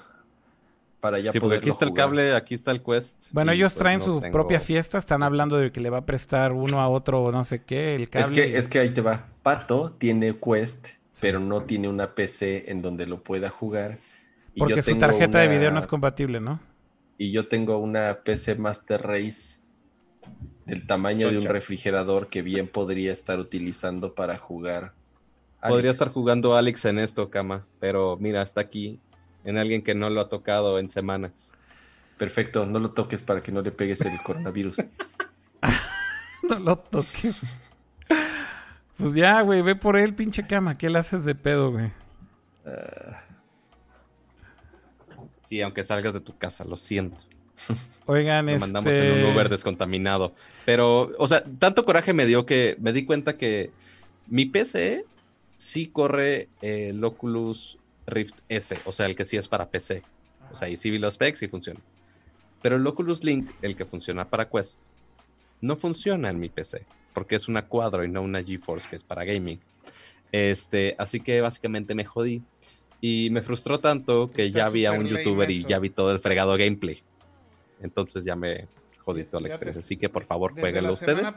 pero ya despidamos el stream. Te digo la neta, ahorita que estoy bastante angustiado y estresado por obvia- las, las, las obvias situaciones actuales que se viven, no estoy tan seguro si ese juego es un es, es, es, es una buena decisión para relajarse y olvidarse de... No, ese es de cero. Es cero para relajarse ese juego, güey. Exacto. Está de ¿Sí? la chingada, güey. O sea, no tiene absolutamente nada de... de... ¿Cómo decirlo? De- Pero te vas a desconectar del mundo un rato. O sea, sí te desconectas del mundo un rato, seguro. Sí, pero para ir a, para uno pe- a uno peor. Pero posiblemente para ir uno peor, güey, porque sí está muy dark en general el juego, el tema. Y... Ay, güey, yo estoy jugando Last of Us, por Dios. Pues también Este sí está es- como a ese literal es un post-pandemic world. Ese es también como al nivel. Pero yo creo que Half-Life está todavía un poco más dark y más culero en algunas cosas. No, y más por ser VR, güey. o Sí, sea, más sí por te- ser VR. Sí te, sí- sí te tensa un chingo y no está como tan friendly en general, está como muy green. Pero bueno, voy a hacer el, el after, pero lo que no sé es dónde hacerlo. ¿Lo haré aquí en el canal de Nerdcore? Yo creo que sí, ¿no? Pues dale, aprovecha. O sea, nada más deja la grabación que aquí. si se Entonces lo que, lo que hago entonces es que paro la grabación ahorita que terminemos el episodio y yo me sigo, ¿no? ¿O qué? Correcto. Se me hace Muy lo bien. más viable. Y luego, y luego que lo mocharé después. Es que lo que quiero es que se quede el video separado. Pues mira, termina el stream, empieza otra vez como en cinco minutos y ya se queda Y que vuelvan a entrar. Creo. Ajá. Bueno, pues Y sí, entonces. ya los que estén aquí, nada más espérense cinco minutitos, voy a volver a entrar para acá y aquí va a estar el chavo rojo Akira streameando. Te la mamaste. No es cierto, no es cierto. Lo, Pero- lo que pero- sí pero- es, pero a ver, o sea, bueno, lo ahorita traes... A ver, el ¿Cómo pinche, el pinche ¿Vas a Jen poner sí ya habló, güey. Quiero- ¿Qué? quiero ¿Qué? saber tu ¿Qué? setup. Mi setup lo voy a improvisar en este momento, güey. O sea, O a- yo creo pedo- que la cámara la voy a dejar ahí donde está y pues nada Ah, más me van a a ver así así. como menso. Más bien en realidad creo que no importa tanto que me vean a mí jugar. Yo creo que lo chingón es simplemente jugarlo y estar ahí con todos y ya. Pero Ajá, pero no sé cómo puedas No, castear pero, este, pero lo chingón es el cómo fit te del juego. mover. Ah, también, ¿cómo, claro. que- ¿cómo te vas a mover, güey? No entiendo. A ver, los dos están preguntando cosas muy raras. A ver, pre- Mira, pregunta primero. tú primero. Pato, vas. A ver, primero, ¿cómo vas a capturar el juego? ¿Va a ser tu viewport? O sea, ¿de dónde Por giras? supuesto. ¿O cómo lo está rendereando la compu?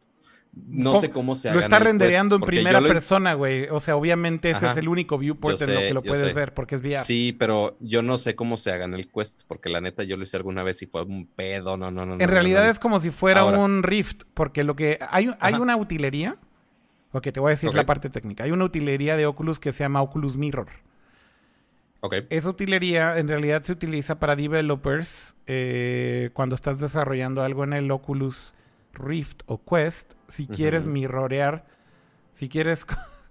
mi pinche Spanglish está de la chingada, pero si quieres espejear lo Mm. que estás viendo en el Oculus en tu PC. Eh, Oh. Entonces, esa utilería está preinstalada en cualquier computadora que tenga instalado el software de Oculus. Entonces, nada más la buscas, corres el Oculus Mirror eh, y básicamente lo que puedes hacer es que lo que está viendo la persona que está jugando en VR lo puedes ver en pantalla. Eso lo voy a meter a OBS y es lo que va a ver la gente. Es mi perspectiva completamente en primera persona. Ahora, he visto es- este streams que dejan el chat y cosas así súper complejas. No creo que vaya a poder hacer eso ahorita. De hecho, ni siquiera voy a poder ver el chat, porque cuando estás en VR, Obviamente no. obviamente no puedes ver el puto chat. Pero tu cámara sí aunque- déjala. Aunque he visto, güey, que hay algunos streamers de VR que sí pueden ver el chat, güey. Nada más que no sé cómo se hace ese, ese, ese top. Eh, No, haz- hazlo nada más con el gameplay y, y tu cámara para ver tus movimientos. That's it. Es todo lo que necesitas. no, porque no es importante cómo te mueves tú, güey. Lo, lo, lo chingón es que vean el juego, creo yo. A ver, es- stream, stream, por favor, ayúdenme en esto. Es importante ver cómo Akira se mueve y hace pendejadas en VR. Por favor, escríbanlo ahora en los comentarios. no, no es por importante. favor, para entrar a este joven en razón. Bueno, Para, para no decirle chaborruco y decirle joven. Voy a, voy a, ya hay que parar la grabación, despedimos el stream y nos vemos la próxima semana a todos los que ya se van y solamente se quedaron por Nerdcore. Pero bueno, gracias Pato, gracias Cama. Nos vemos. Cuídense. Así, no quiero ver la votación del stream, pero bueno, vas- va y nos vemos la siguiente semana. Adiós. Bye.